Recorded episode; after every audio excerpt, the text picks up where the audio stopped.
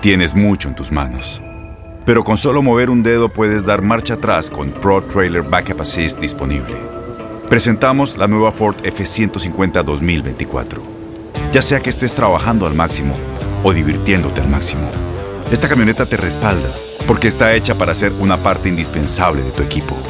Fuerza así de inteligente solo puede ser F150. Construida con orgullo Ford. Fuerza Ford. Al podcast de Buenos Días América, la revista radial más completa para los hispanos. Política, salud, economía, tendencia y deporte son algunos de nuestros temas. Bienvenidos.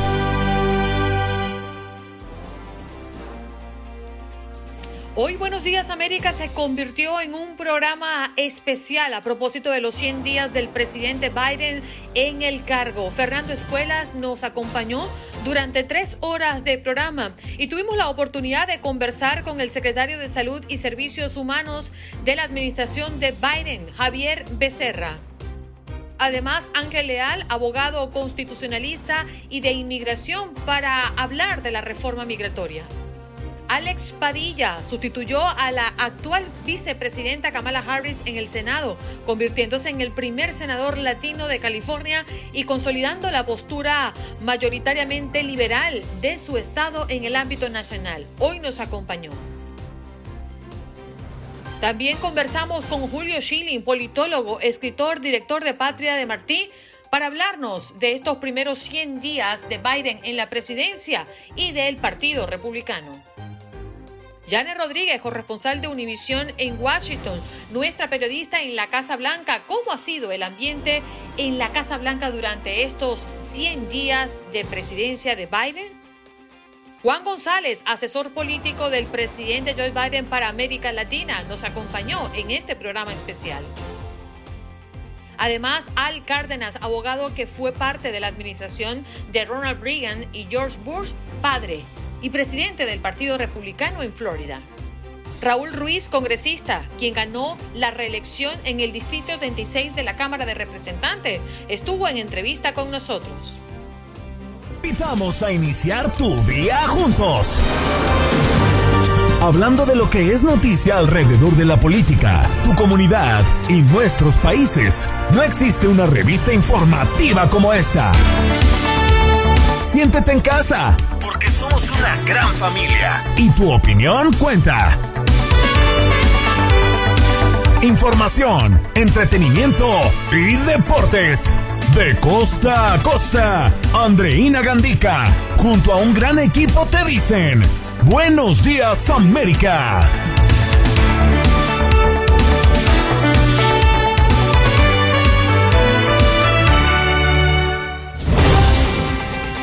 Hello, hello, buenos días América de costa a costa. Good morning in the morning, más temprano que temprano. ¿Cómo está, señor Juan Carlos? Hoy usted se me cayó de la cama y eso me tiene un poco preocupada.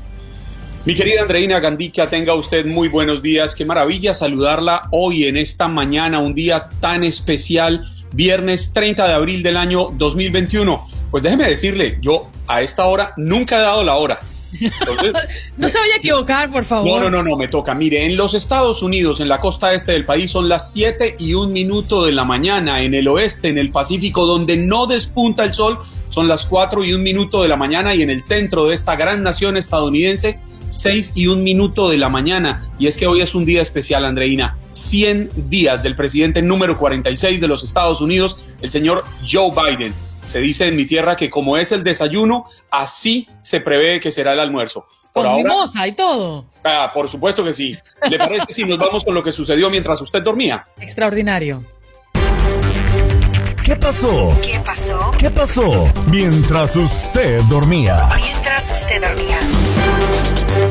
Estados Unidos investiga un posible ataque acústico en las inmediaciones de la Casa Blanca. La Casa Blanca está investigando directamente los incidentes, ya que en noviembre del 2020 un funcionario adscrito al Consejo de Seguridad Nacional experimentó síntomas cuando se encontraba en los jardines externos del edificio. Joe Biden celebra sus primeros 100 días de gobierno visitando Georgia, donde promovió su plan de infraestructura. La visita del presidente a Georgia tiene significado especial porque fue el primer candidato presidencial demócrata en ganar allí desde Bill Clinton en 1992. Desde este jueves, todos los residentes elegibles en Nueva York ya pueden vacunarse sin cita previa.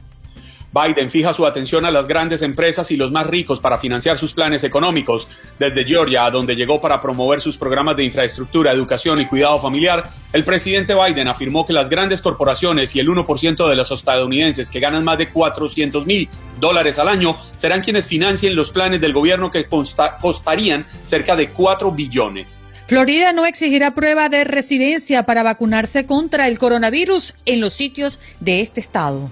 El viaje de tres mujeres a Tijuana para realizarse cirugías estéticas que terminó en tragedia. Tres mujeres de California cruzaron la frontera sur el mismo día, atraídas por el bajo costo de los procedimientos estéticos que ofrece una clínica a cuyo dueño en 2015 las autoridades locales de salud le clausuraron otro local por operar en la ilegalidad. Una de ellas murió, la otra desarrolló insuficiencia renal y la tercera tuvo un shock séptico anuncia millonario fondo para reforzar y expandir los programas de salud mental en Houston. Usted puede encontrar más información en univision.com en la sección de Houston. Inmigración, más vacunas y ayudas económicas. ¿Qué ha cumplido Biden y qué no en sus primeros 100 días? Les tendremos toda la información.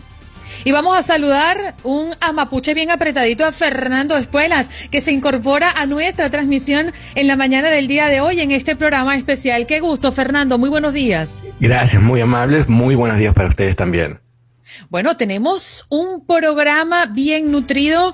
Hoy tenemos un programa que mm, será dedicado a los 100 días de Biden en la presidencia. Estaremos dándonos un paseo por, mm, ya lo habíamos adelantado, nuestro primer entrevistado hoy será el secretario de Salud y Servicios Humanos de la administración Biden, por cierto, el primer latino en la historia de los Estados Unidos en ocupar este cargo. ¿Vienes afinado, Fernando? Bastante. con, las escuelas listas. Sí, listísimo, sí. y con mucho café. Tú, no te caíste desde la cama. Dime la verdad, tú no te acostaste ni siquiera. Eh, apenas dormí porque tenía un miedo, un terror que no me iba a poder despertar a tiempo, así que a eso de las 3 de la mañana ya estaba listo esperándolos a ustedes. Sí, señor. Bueno, y te lo agradecemos. Agradecemos el esfuerzo y el acompañamiento de todos ustedes a través de nuestras emisoras, más de 25 emisoras en todo el territorio nacional, pero también con la alegría de hoy despertar, pues mucho más temprano junto a ustedes en nuestra transmisión del Facebook Live. Buenos días AM, que ya estamos completamente en vivo y revisando cada uno de sus mensajes. Así que muchísimas gracias. Este es un programa especial 100 días de Biden en la presidencia. Diga de costa a costa, desde Los Ángeles hasta Miami, disfrutando de un gran programa el día de hoy y para nosotros es un verdadero placer y un privilegio contar con la presencia del secretario de Salud y Servicios Humanos de la Administración de Baile, por cierto, el primer latino en la historia de los Estados Unidos en ocupar este cargo, Javier Becerra. Secretario, muy buenos días y bienvenido al show. Gusto estar con ustedes este día. Bien. Bueno, durante los últimos días, eh, diferentes estados del país, gracias a reacciones de los expertos en salud, han manifestado una profunda preocupación por la baja demanda de vacunas, secretario. Afirman que hay un porcentaje importante de la población en este país que no tiene interés por aplicársela. ¿Cuál es su nivel de frustración por haber llegado a un punto en el que posiblemente no podamos hacer mucho más o avanzar? ¿Qué opina? Pongamos esto en contexto primero. Hemos logrado más de 200, 200, 200 millones de vacunas en los primeros 100 días del presidente Biden. Algo extraordinario.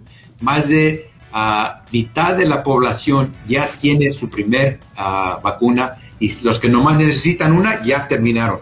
Dos de cada tres ah, personas de alta edad ya tienen completamente cumplido la, vacuna. Así que esto es algo bueno, que ahora no, no estamos viendo las cifras igual que antes. Eso es algo preocupante, pero lo bueno es que todavía sabemos que se están vacunando a la, la, gente. Y lo que tenemos que hacer es seguir. Ahora lo que tenemos que hacer es encontrar esa persona que no tiene vacuna donde está, está no esperar hasta que vienen a encontrarnos a nosotros, porque queremos que todos cumplen, todos, porque no le cuesta ni un centavo a alguien llegar a, recibir la vacuna. ¿Y cuál es el plan? Disculpe, secretario, ¿cómo van a lograr llegar a, más personas y sobre todo a nuestra comunidad hispana? Bueno, ahora más que nada lo que estamos haciendo es buscando los líderes respetados en cada comunidad, eh, el sacerdote, el, líder en la escuela, el que es líder del vecindario, hablar con ellos para decir, ayúdenos arrimarnos al pueblo que usted conoce que todavía no tiene la vacuna. Y ojalá así, con gente respetada, podamos tener el éxito que necesitamos para decirle a esa persona, es tiempo, es tiempo de meter la vacuna.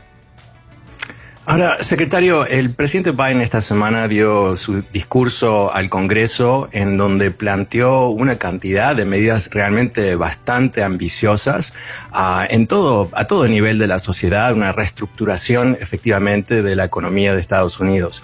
Del punto de vista de salud, ah, ¿qué, es lo más descartable? ¿Qué es eh, lo que podemos esperar ah, en este año y los que siguen relativo a estos grandes cambios que anunció el presidente?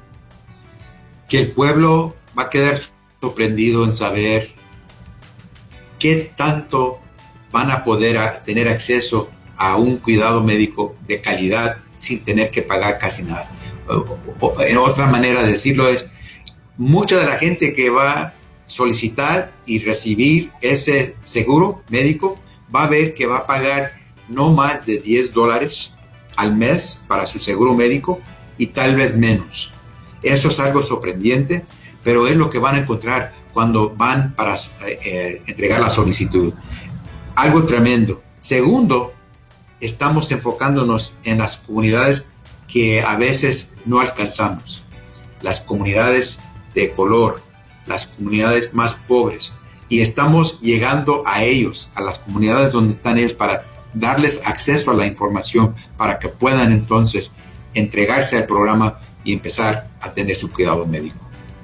Secretario Becerra, a mí me parece admirable la labor de ustedes porque Estados Unidos venía de ser el país con los peores números de coronavirus y de un momento a otro cambiamos de administración y en ese momento lideramos la lucha en todo el mundo en número de vacunas. Hemos llegado a poner 4 millones de vacunas en un solo día y creo que merecen una felicitación por eso.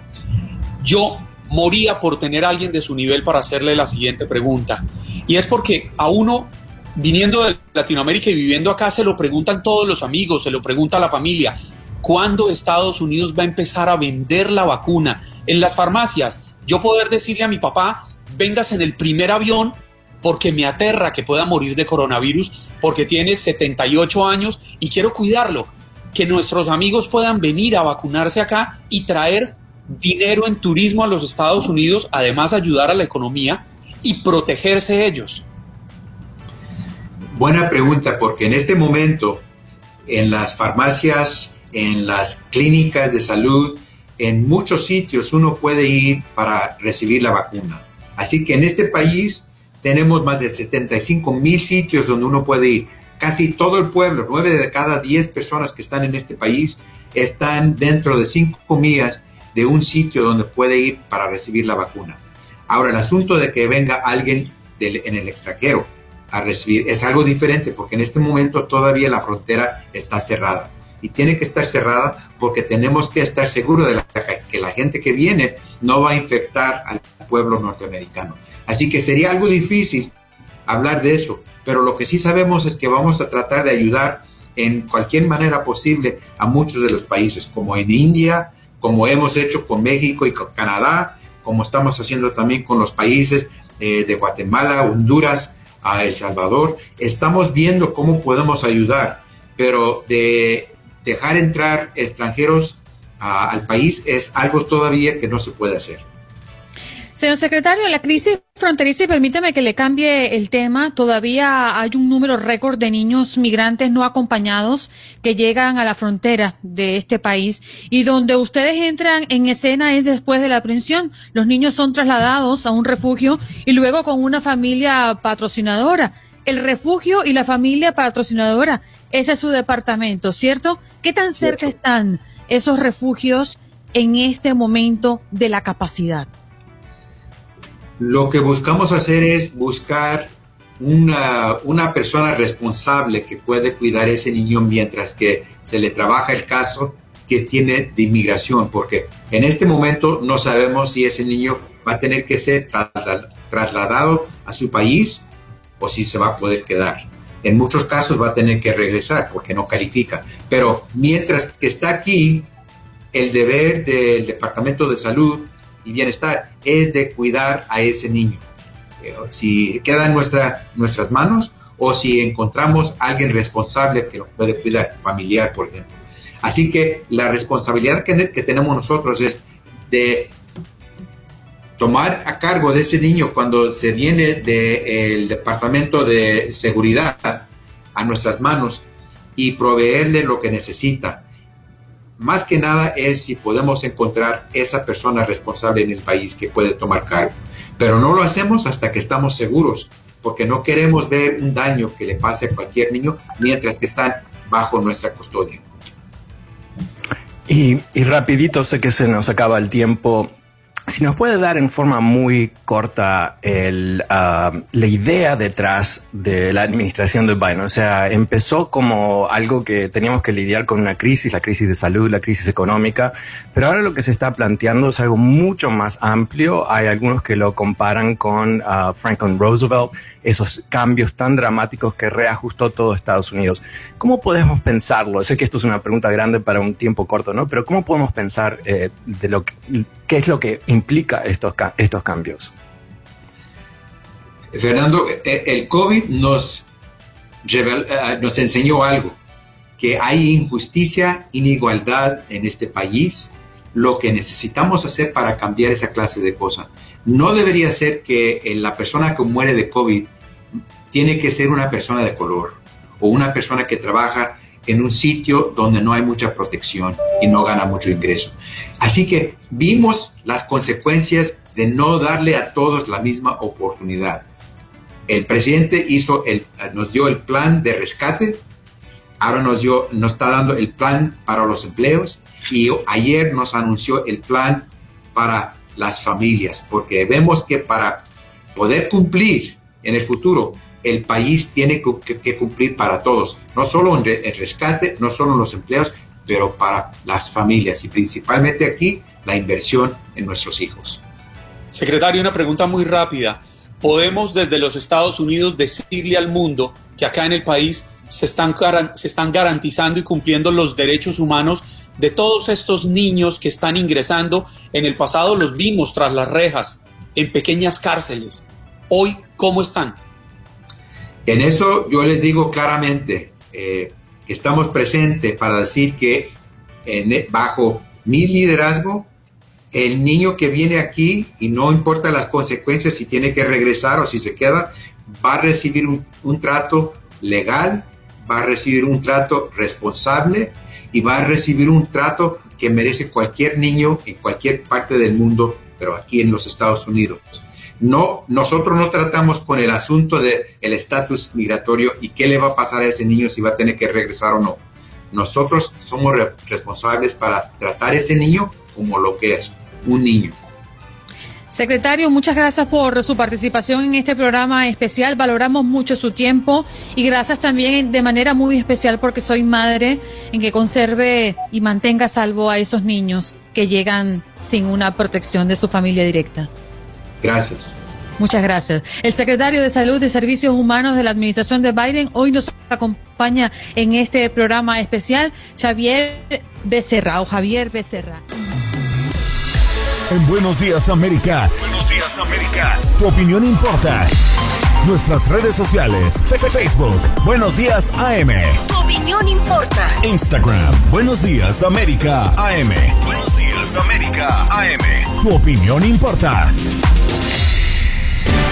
Inmigración, salud, economía y política internacional son algunos de nuestros temas hoy en este programa especial, los 100 días de Joe Biden como presidente.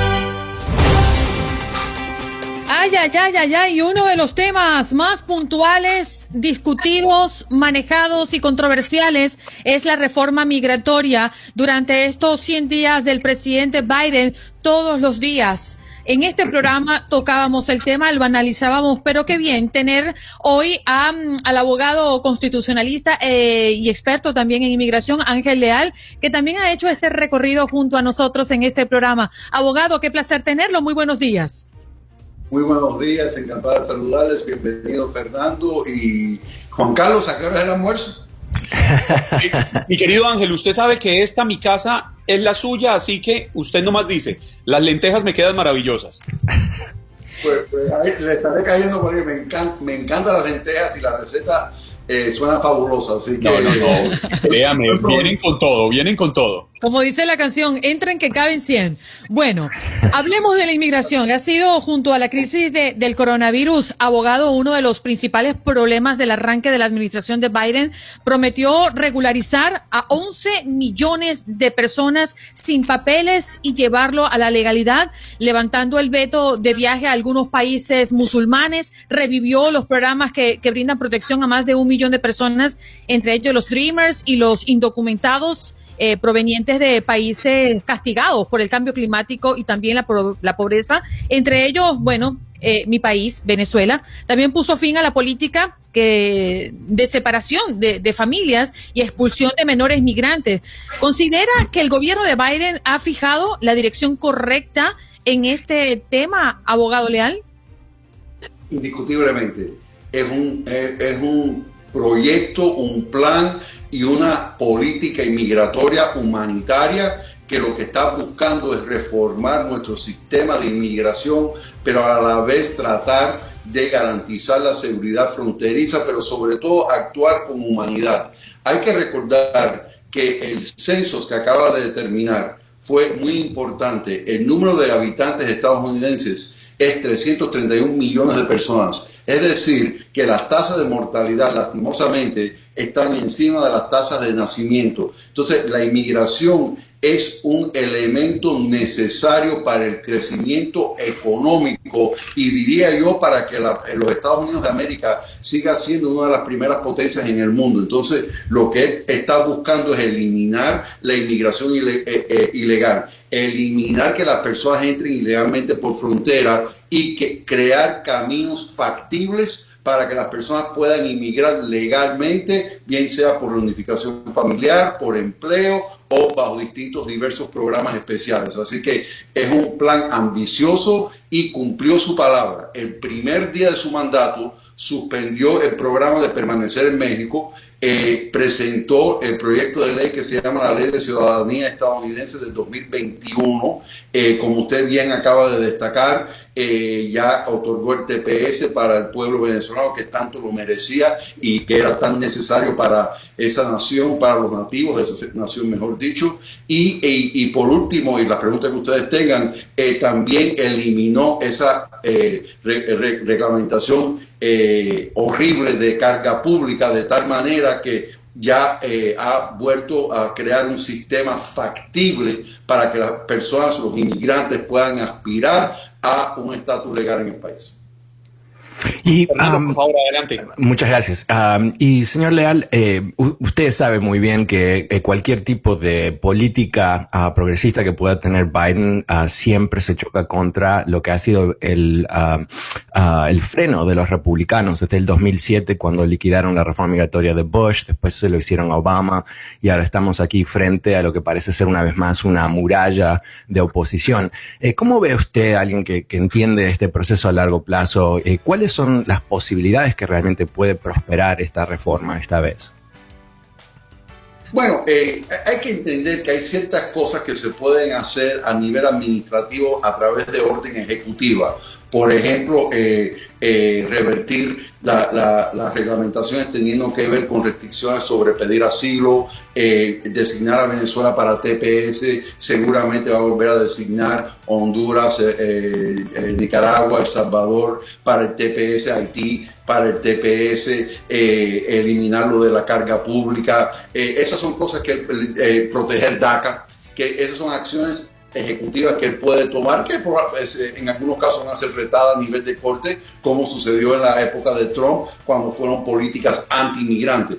Ahora, habiendo dicho eso, indiscutiblemente necesitamos acción legislativa. Yo creo que lo que se ve más factible es eh, la ley de los soñadores. hay un proyecto de ley tanto en la Cámara como en el Senado eh, con pocas diferencias, donde yo considero que es muy factible que ese proyecto de ley se pudiera dar, ya que cuenta con apoyo bipartidista.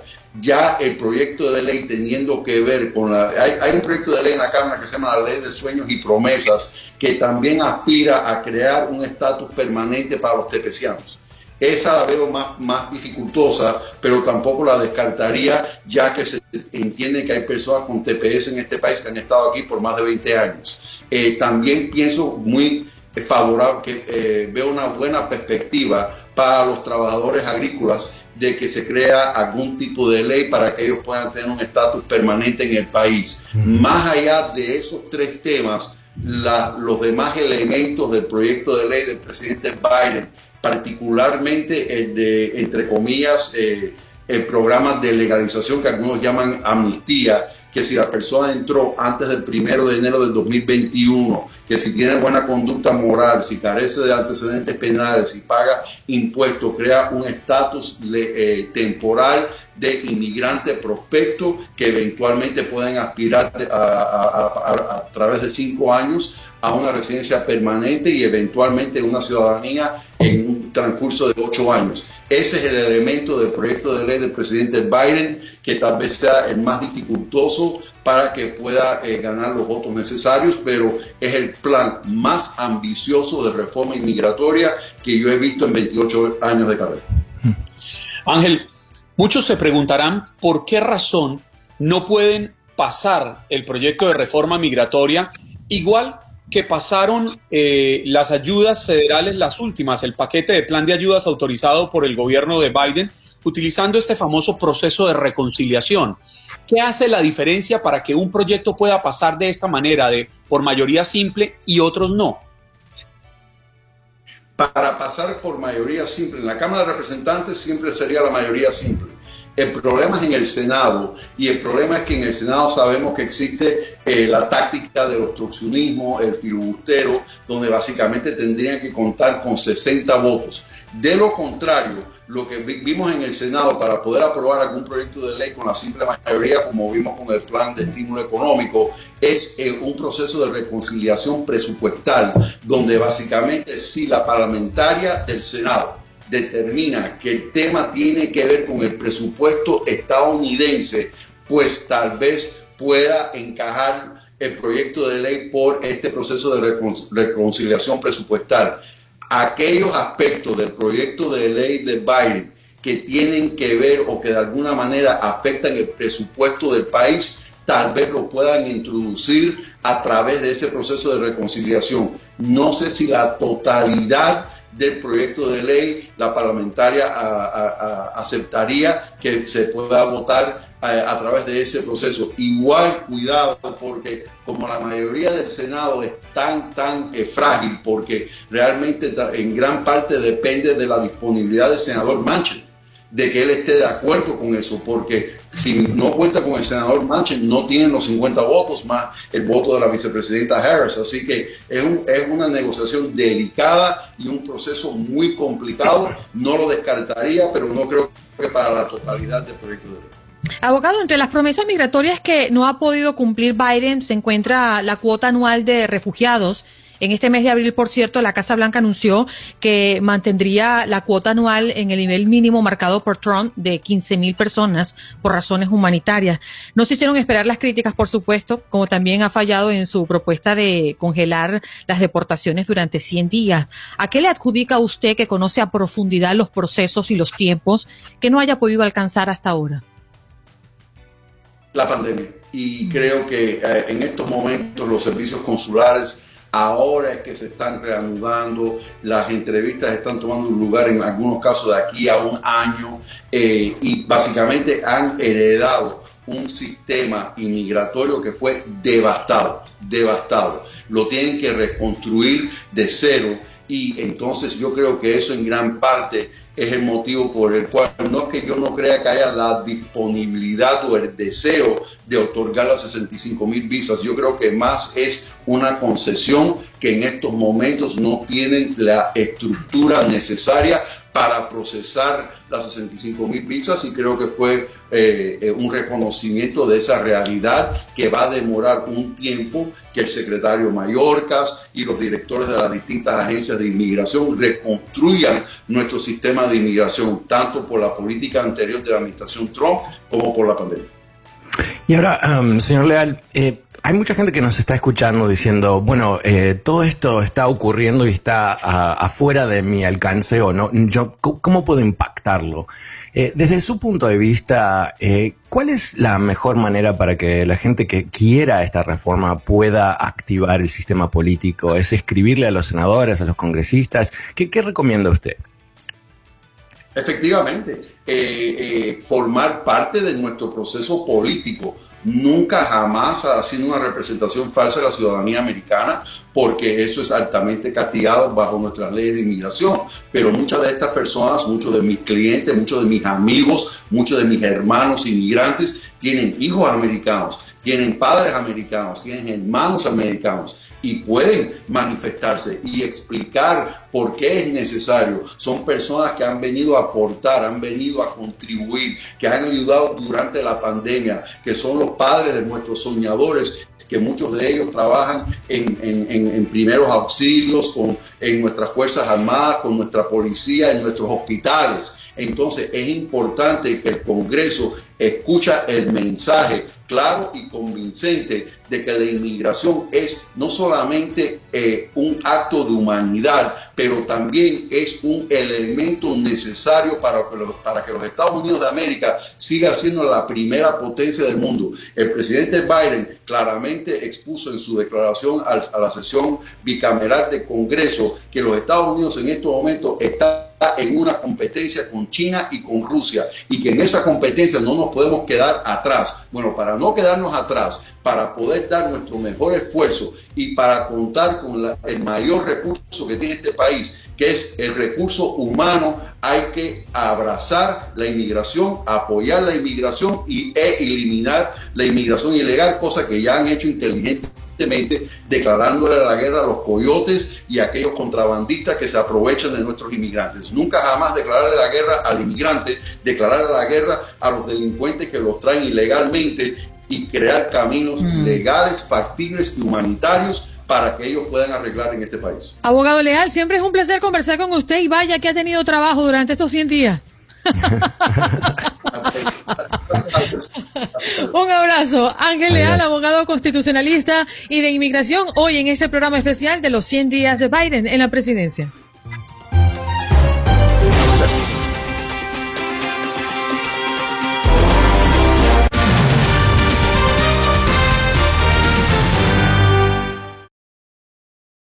Se vienen los días soleados y calurosos. ¿Qué tal si los disfrutas con un nuevo y confiable Toyota?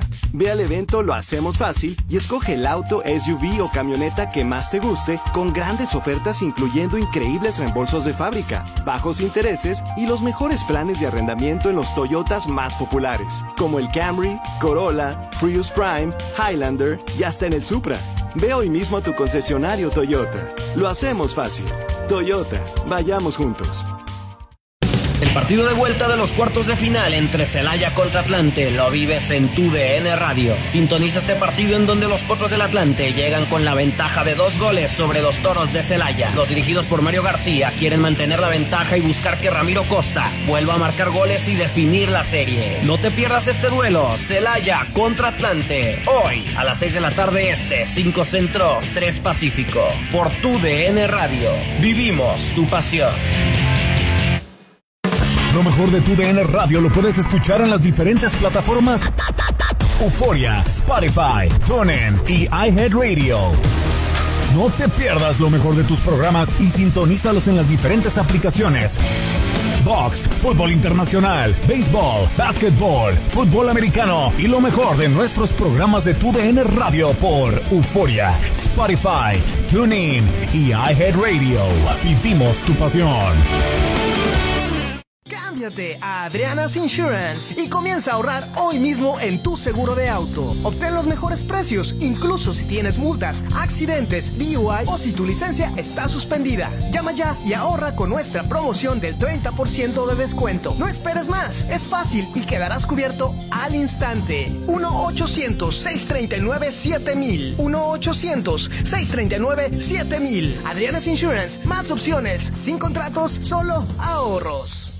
Este domingo se cierran los cuartos de final de la Liga de Expansión, en duelo entre los equipos 4 y 5 de la tabla y después del partido de ida al conjunto de Mineros de Zacatecas recibe en casa al conjunto del Tapatío. La banda Oscar Macías va al punto penal. ¡Del Tapatío! Los dirigidos por Omar Moreno buscan pegar en casa y continuar el camino al título. Este domingo a partir de las 6 de la tarde, este 5 Centro 3 Pacífico. Tu DN Radio, vivimos tu pasión. Este miércoles te llevamos el desenlace de la segunda semifinal de vuelta en la UEFA Champions League entre el Chelsea y el Real Madrid. En el primer duelo empataron a un gol y todo se define en Inglaterra. ¿Quién ganará el pase a la final? Vívelo este miércoles a partir de las 2.30 de la tarde este, 1.30 Centro, 11.30 Pacífico por tu DN Radio. No te pierdas la previa del partido por Facebook Live y www.tudn.radio.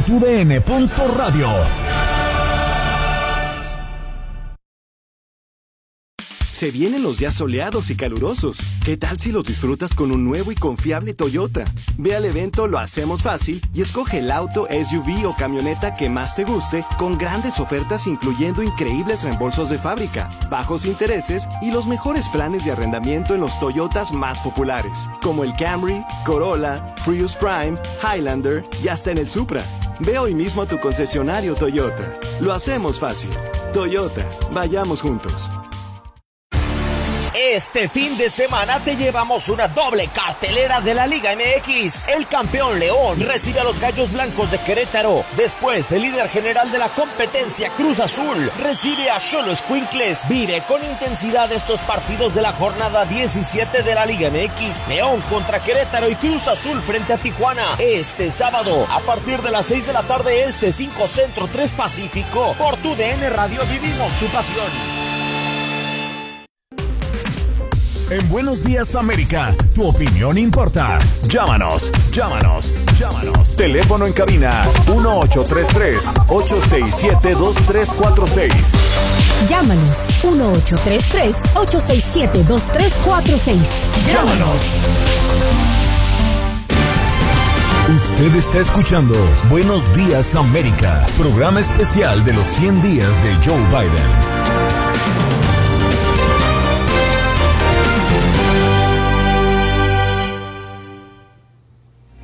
Nos haya dado la oportunidad de conversar con usted, Alex Padilla.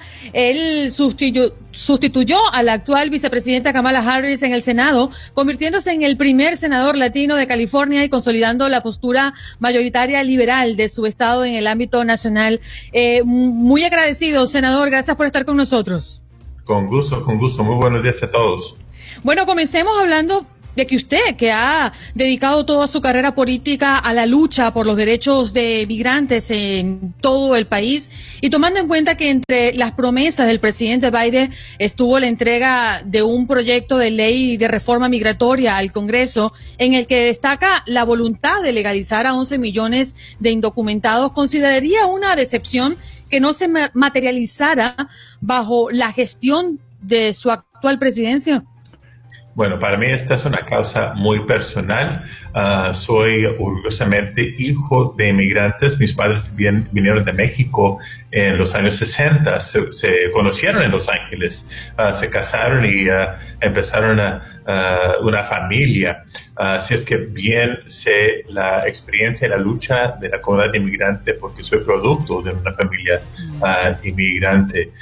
y yo creo que, yo sí tengo esperanza, soy optimista que vamos a ver logros este año, no solo con el compromiso del presidente Biden, pero francamente, la mayoría demócrata en la Cámara de Representantes y en el Senado, uh, por fin creo que tenemos uh, el apoyo necesario para uh, avanzar varias medidas.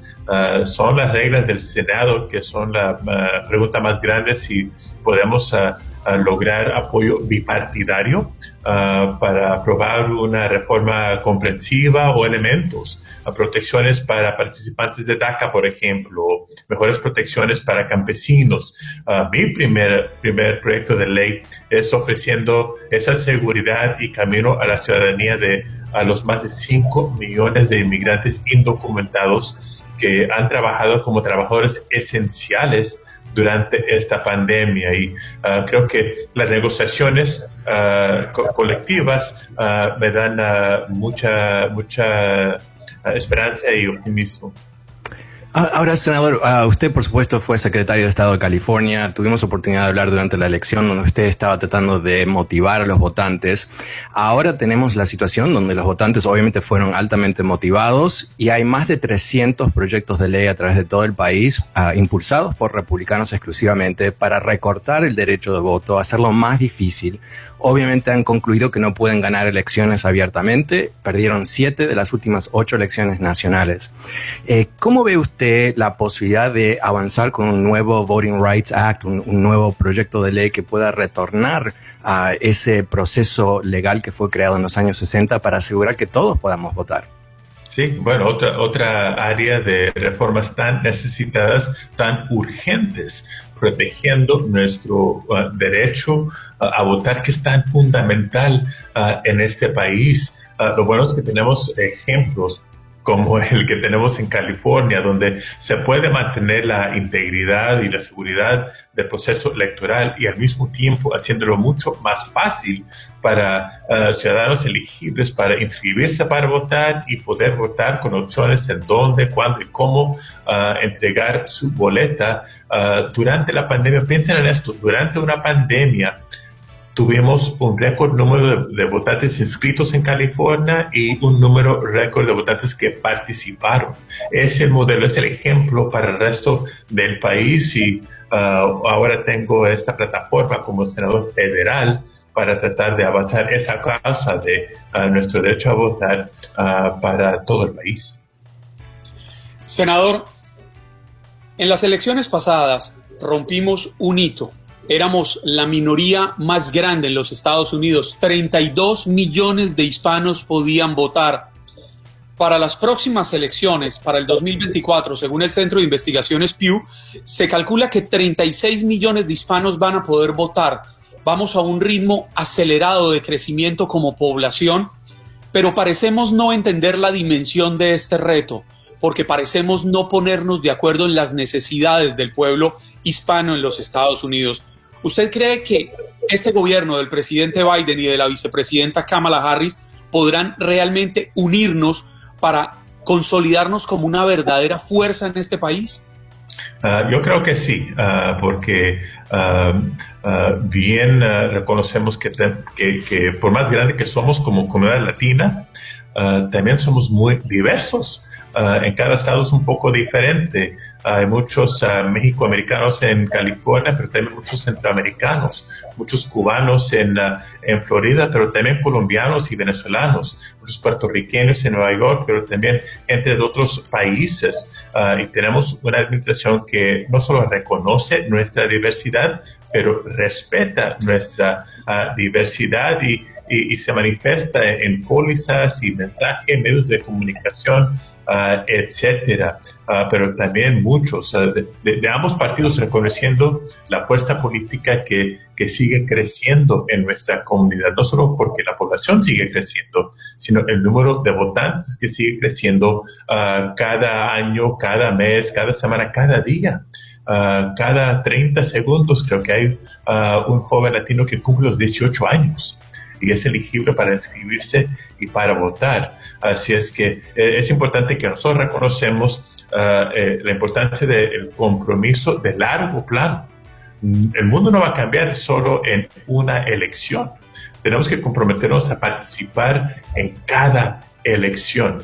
Uh, y para la próxima generación que quizás no tiene esa tradición de, de, votar en su familia, como fue en la mía, mis padres no, no, votaron cuando yo era joven porque no eran todavía ciudadanos.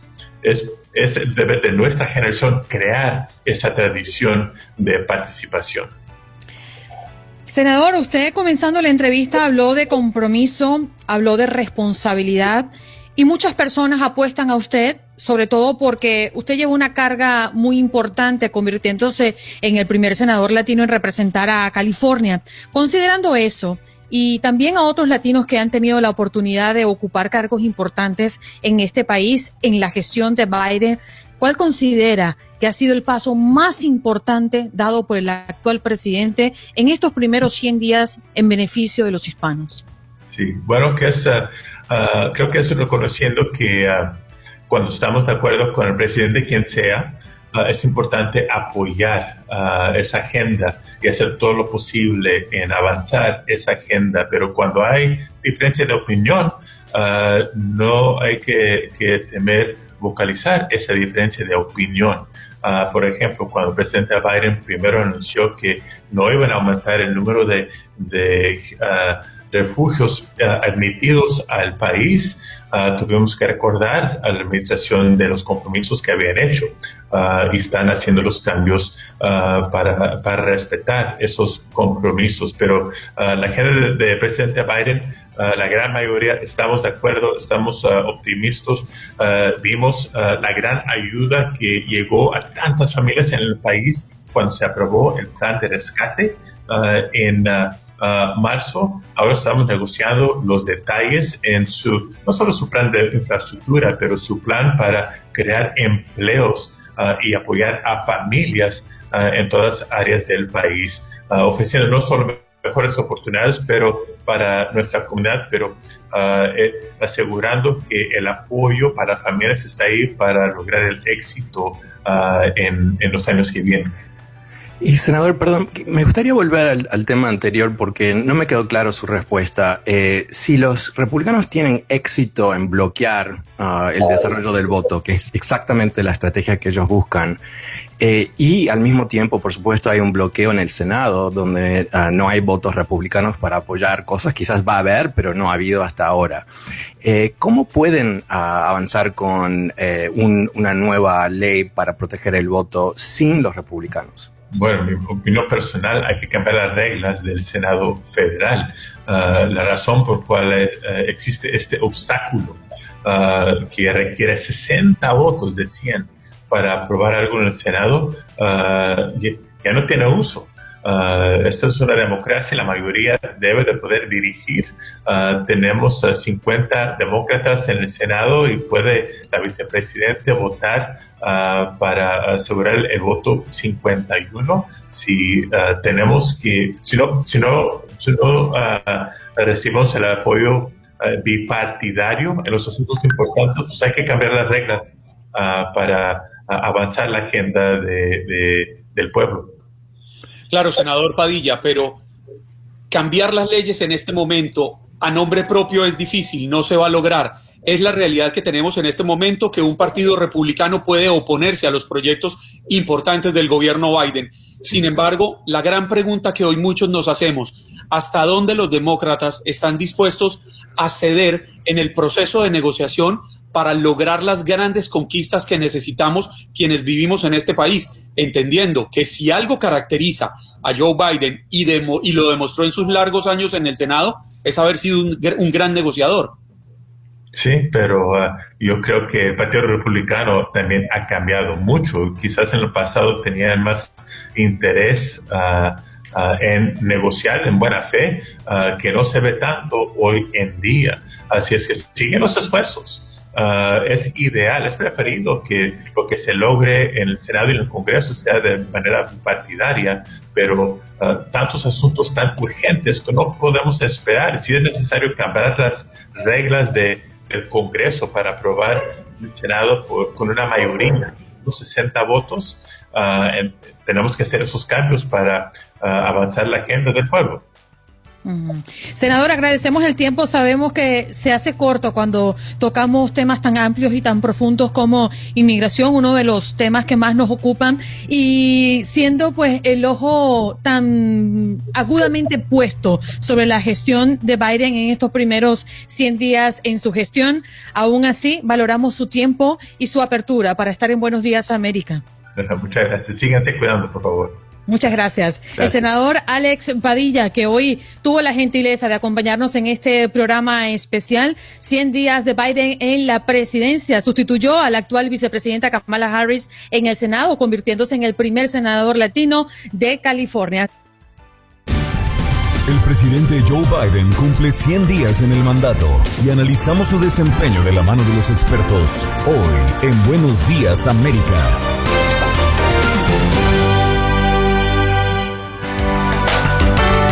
Y aún queda mucho más en este programa especial de los 100 días de Joe Biden en la presidencia. Ya Juan Carlos Aguiar se ha tomado tres vasos de agua caliente con limón y el señor Fernando Espuelas muy elegantemente con su tobo de café desde bien tempranito.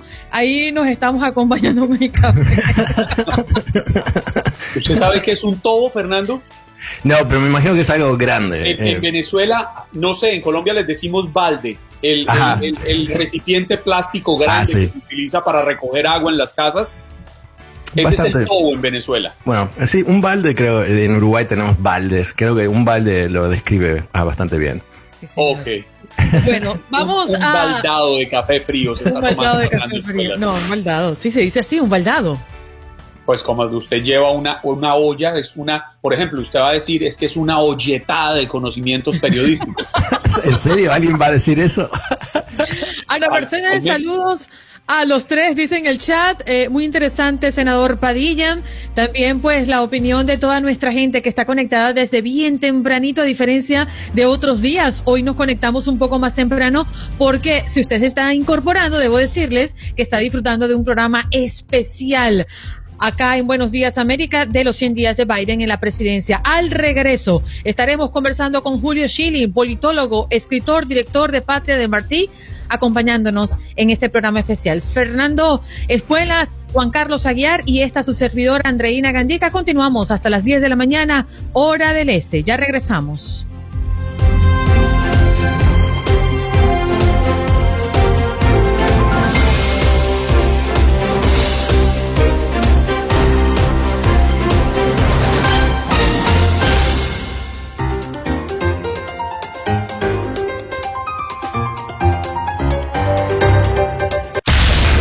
Está en tu DN Radio. Tus mañanas están llenas de energía de la mano de Andreina Gandica y Juan Carlos Aguiar. Aquí, en Buenos Días América, hacemos un recorrido por esos temas que son importantes para ti. Noticias, inmigración, salud, el acontecer diario, las tendencias y por supuesto los deportes. Buenos días América, este programa es tuyo. Hello, buenos días América de costa a costa, iniciando nuestra tercera hora de programa. Sí, señor, en este programa especial de los 100 días de Joe Biden en la presidencia, recordándoles que usted participa de muchas maneras, pero seguimos escuchando y viendo sus mensajes a través de nuestro Facebook Live, porque sí, estamos desde las 7 de la mañana hora del este conectados a través de esta transmisión de manera simultánea con más de 25 emisoras. En las 25 emisoras que nos escuchan a lo largo y ancho del país, de costa a costa, cuando en Estados Unidos, en la costa este del país, son las 8 y 2 minutos de la mañana, en el oeste, en el Pacífico, donde todavía no despunta el sol, 5 y 2 minutos de la mañana, y en el centro de esta gran nación estadounidense, 7 y 2 minutos de la mañana, nos acompaña hoy en este programa especial por los 100 días de la presidencia de Joe Biden, Fernando Espuelas. Y nos vamos de inmediato con nuestro próximo invitado. Ya lo habíamos anunciado en el corte anterior. Está con nosotros Julio Schilling, quien es politólogo, escritor, director de Patria de Martí. Muy buenos días, Julio. Gracias por tomarte el tiempo y compartir con nosotros. Encantado, Adreina, Juan Carlos y Fernando, de estar con ustedes en, en esta mañana, en este programa tan escuchado y tan popular a través de los Estados Unidos. Muchas gracias. Hace varios días el expresidente Trump dijo en la cadena Fox News que el partido sigue paralizado, que en las elecciones de mitad de mandato hará una campaña agresiva y que está considerando muy seriamente presentarse de nuevo a la Casa Blanca en 2024. ¿Cree usted que Trump es el único líder de, cara a las próximas elecciones o por el contrario considera que sí existe alguien que represente una alternativa, señor Chill? Sí, cómo no, eh, eh, existe.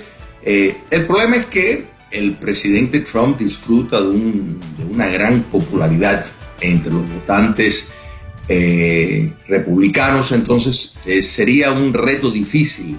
Pero, por ejemplo, aquí mismo en la Florida, el gobernador Ron DeSantis, que, que tiene, o podemos decir, es, es Donald Trump, pero con un temperamento eh, más protocolar y pues eh, considero que es material presidencial sin duda. Está Tim Scott, está Josh Hawley, o sea, eh, hay un, buen grupo nutrido de republicanos, pero si se lanza el presidente Trump, no creo que, que ningún candidato de de lo que es, podemos decir, la rama, eh, si lo quieren llamar trompista o de la nueva derecha, eh, se va a lanzar contra él. Pero a título personal, ¿usted estaría complacido, se sentiría representado? Eh, mira, a mí me gusta mucho Ron DeSantis, simplemente porque representa precisamente el curso de, del país que, que, Donald Trump llevó y, quisiera continuar llevando, me parece que presentaría una buena alternativa y pienso que Donald Trump podría servir enormemente el partido y la propia causa que él tanto defiende, defiende como precisamente, digamos, el, el pastor de, del partido eh, republicano, pero al final será su decisión eh, eh, al final del día. Ah, señor Schilling, ah, el presidente, el expresidente Trump, ah, obviamente estuvo mintiendo antes de las elecciones, diciendo que le iban a robar las elecciones. Después de que pierde las elecciones, sigue mintiendo que le robaron las elecciones. Obviamente ayudó a incitar lo que fue un alzamiento contra la Constitución el 6 de, de enero. Y ahora sigue adelante con esa mentira. Y lo que quizás es más preocupante es que republicanos a través de todo este país están utilizando esa mentira como argumento de campaña. Desde su punto de vista, ¿le parece que el Partido Republicano puede ser viable a largo plazo cuando ha tomado esta, yo diría, eh, esta postura realmente antidemocrática que va en contra mismo de las costumbres de los republicanos, pero ciertamente de la estructura democrática de Estados Unidos? Mira, su, pregunta ya contiene eh, en sí una, una falsedad, y eso es decir que mintió. O sea, usted está aseverando de que las eh, Perdón, le voy a interrumpir, señor. Le voy, perdón, le voy a interrumpir por esta razón. Eh, hubo más de 60 casos en las Cortes donde se comprobó que no hubo fraude. Eh, el departamento dentro de DHS que tiene la responsabilidad de, de explicar si hubo fraude o no fraude, determinó que no hubo fraude. El Attorney General Barr dijo no hubo fraude. El único que sigue diciéndolo es Trump y sobre esa mentira se está construyendo esta nueva derecha. ¿Le parece a usted que esa mentira es viable como estructura ideológica y política para el futuro? A mí me parece que usted está eh, tipificando precisamente la ala de la izquierda que quiere censurar a toda Perdón, perdón señor. no, me deja, déjeme hacer una pregunta, no, porque usted, usted quiere esquivar la pregunta. ¿A usted le parece que hubo fraude? ¿Y qué evidencia tiene que hubo fraude? Yo, ¿Quiere tener un monólogo? Si quiere. No, eh, si puede responder la pregunta, le agradezco mucho. Si le agradezco mucho la pregunta. ¿Hubo fraude en las elecciones? Y si hubo fraude, ¿cuál es la prueba? A ver, eh, ¿Tenemos la conversación o sigue con el monólogo? Señor, la pregunta es muy simple. Señor, la pregunta es muy simple. Usted viene a este programa a decir que de alguna manera hubo fraude en las elecciones. Me parece que es lo que está diciendo. Yo le estoy dando la oportunidad que diga si hubo fraude y si hubo, ¿cuál es la prueba? Usted me está interrumpiendo. Usted me está interrumpiendo. Okay. Usted le hace así ah. eso a personas que van a su casa invitado. no estamos en mi casa, eh, yo soy un periodista, usted está diciendo que yo puse una falsedad en mi pregunta, yo le estoy dando, la, oportunidad a usted, señor, ¿cuál es la falsedad? ¿Cuál es la falsedad? La falsedad es decir que el presidente mintió. Y le voy a explicar por qué es una falsedad. Es una falsedad porque primero usted está desinformando cuando dice que 60 eh, juicios eh, dijeron que no hubo fraude. Eso es incierto. No, eso es correcto, usted lo sabe. déjeme terminar, déjeme Pero no distorsione la verdad porque las evidencias son contundentes. usted no me puede hacer una pregunta. Yo entiendo que mi respuesta ¿Cuál es la respuesta? No es la que usted quiere, Señor, ¿cuál es la respuesta? ¿Cuál es la evidencia? terminar. Usted, Adelante. usted quiere tener el monopolio de mi tiempo en la pregunta que usted me hace. Entonces, eso no puede ser así. La mayor parte de esos juicios fueron desestimados por cuestiones de proceso. No, señor, Ninguno- usted, no, señor, señor, no, no, no, señor Schilling, señor Schilling, para que la gente no se confunda con, perdón, señor Schilling, señor Schilling, un segundito, Eh, señor Schilling, un segundito, un segundito, eso no es correcto. Hubo más de 60 juicios, perdón, perdón, señor, señor, no, perdón, perdón. Lo que tiene que hacer alguien cuando presenta un juicio es tener suficientes evidencias como para sobrevivir el primer dictamen de un juez. En ninguno de esos casos, ni una vez, una vez, ni una vez pudieron presentar evidencias como para avanzar con un juicio. Entonces, Lo que se presentaron fueron argumentos. ¿Cuáles son las evidencias La que usted evidencia tiene, señor? No se presentó en debido proceso. Usted está No, desinformando. ¿Cuál es la evidencia entonces? Ok, olvídense de lo, señor. usted está desinformando. Usted está, No, usted está ejerciendo No, un eh, activismo el- político. Señor. Usted no está ejerciendo un periodismo objetivo. Se- usted señor. está ejerciendo un activismo y está No. bien. Esto es un país libre, pero veo como mi. eh, o sea, ¿Cuál es la evidencia? Ni siquiera, y es bueno que la audiencia que nos está viendo. ¿Cuál- pero usted no está exactamente- respondiendo la me ha hecho como tres preguntas. De ¿Cuál es la evidencia? ninguna Ok, me- perfecto. Me, deja Per- terminar. ¿Cuál es la Entonces, evidencia? eh, Esto es el gran problema. O sea, hace una pregunta, me interrumpe como a- en menos de cinco segundos, me hace otra, me vuelve a interrumpir y me hace la Hablemos tercera y de me mi pregunta. O ¿Cuál sea, es la respuesta? Yo entiendo que careces de argumento. y ¿Cuál este es la respuesta? ustedes- eh, eh, este, prim- Ok. Primeramente, o sea, la pregunta no. Yo no te estoy preguntando, te estoy respondiendo. ¿Cuál- a cuál la pregunta que es la Entonces, respuesta? Primero estoy aclarando de que eh, estás eh, diciendo, dando información. ¿Cuál es la evidencia? Cuando dices Olvídate que de mí. mintió. Mira, mira, Ok. podemos, ¿Cuál es la evidencia? podemos argumentar, podemos debatir. Yo creo que en esto podemos tener un No está respondiendo la pregunta más básica que usted alega que hubo fraude. Todavía no ha me ha criticado a mí, dice que yo he traído falsedades, que lo estoy rompiendo. Perfecto, pongamos eso del lado. Ahora le No, doy no, pero- pero le- No, espere. contestando, Aquí estamos, llegamos al punto clave de la entrevista, señor. ¿Cuál es la me evidencia? ¿Cuál es la evidencia? contestando por, por mí. Ok, Pero no quiere eso, responder, entiendo, es una está bien. entrevista. Muy bien, es un- no quiere responder, periodista. Usted es un, No quiere un, responder. eh, eh, Le doy la por- le doy No la oportunidad. Estás, estás contestando la pregunta por mí. ¿Cuál es la si respuesta? Me haces la pregunta, me interrumpes y después Señor Julio, contestas discúlpeme. la pregunta por mí. Discúlpeme, ¿podría responder para avanzar? Si la quiere responder bien y si no la quiere responder, avanzamos. ¿Cómo no? Que me haga, pregunta. mira, con mucho gusto le respondo, pero que tenga la cortesía, que tenga la decencia periodística de dejármela agota, es su contestar. respuesta. Que me deje contestar. A ver, que me haga la pregunta porque me ha hecho tres. ¿Cuál es la evidencia que Trump f- perdió las elecciones por fraude? Y la evidencia no es lo que diga Trump, obviamente, sino cuál es la evidencia objetiva. Bueno, mucha de esa evidencia, oh, eh, hay diferentes tipos de evidencia.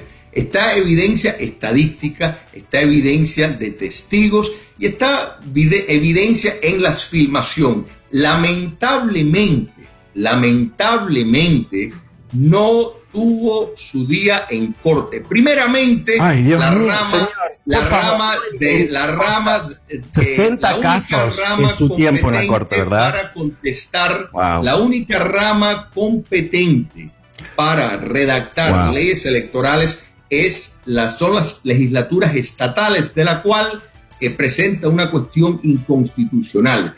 Eh, precisamente en los estados No tiene claves- evidencias. Yo lo escucho y no escucho nada de evidencias. Son Bueno, alegaciones. Yo creo que me está escuchando porque O sea, me está bueno, de- déjeme, déjeme hacerle otra pregunta entonces. El gobierno de Trump, el Attorney General Barr, dijo que no hubo fraude. Él estaba equivocado, no vio las evidencias, no entiende las leyes. ¿Cuál es el problema de Barr cuando él dice que no hubo fraude? ¿Estaba mintiendo? ¿Cuál es su, su punto de vista?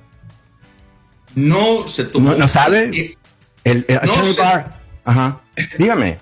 Pero, eh, mira, yo no sé si, mira, es importante que, que vuestra audiencia se dé cuenta que usted me hace una pregunta. Creo que dije cinco palabras. Lo que pasa es que usted lo que quiere tener es un, un monólogo y quiere presentar No, no me gusta que, ¿sabe que Le voy, no a- le voy a explicar, perdón, le, voy a explicar, le voy a explicar rapidito y después el- me callo.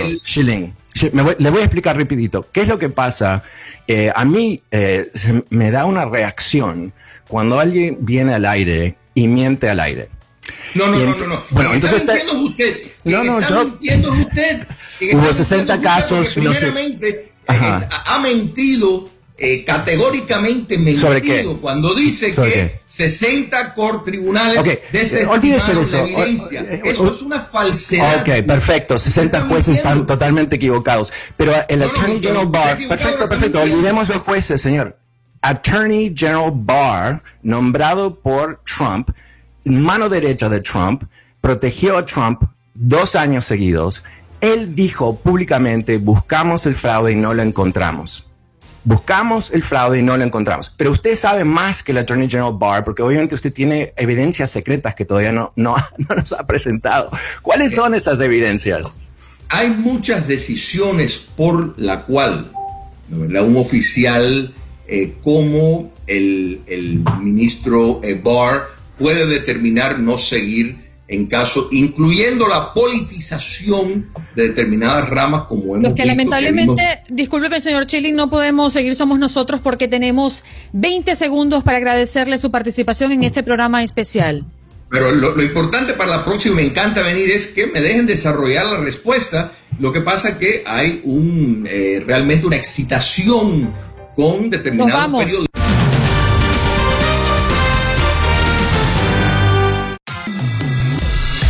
En Buenos Días América. Buenos Días América. Tu opinión importa. Nuestras redes sociales. Facebook. Buenos Días AM.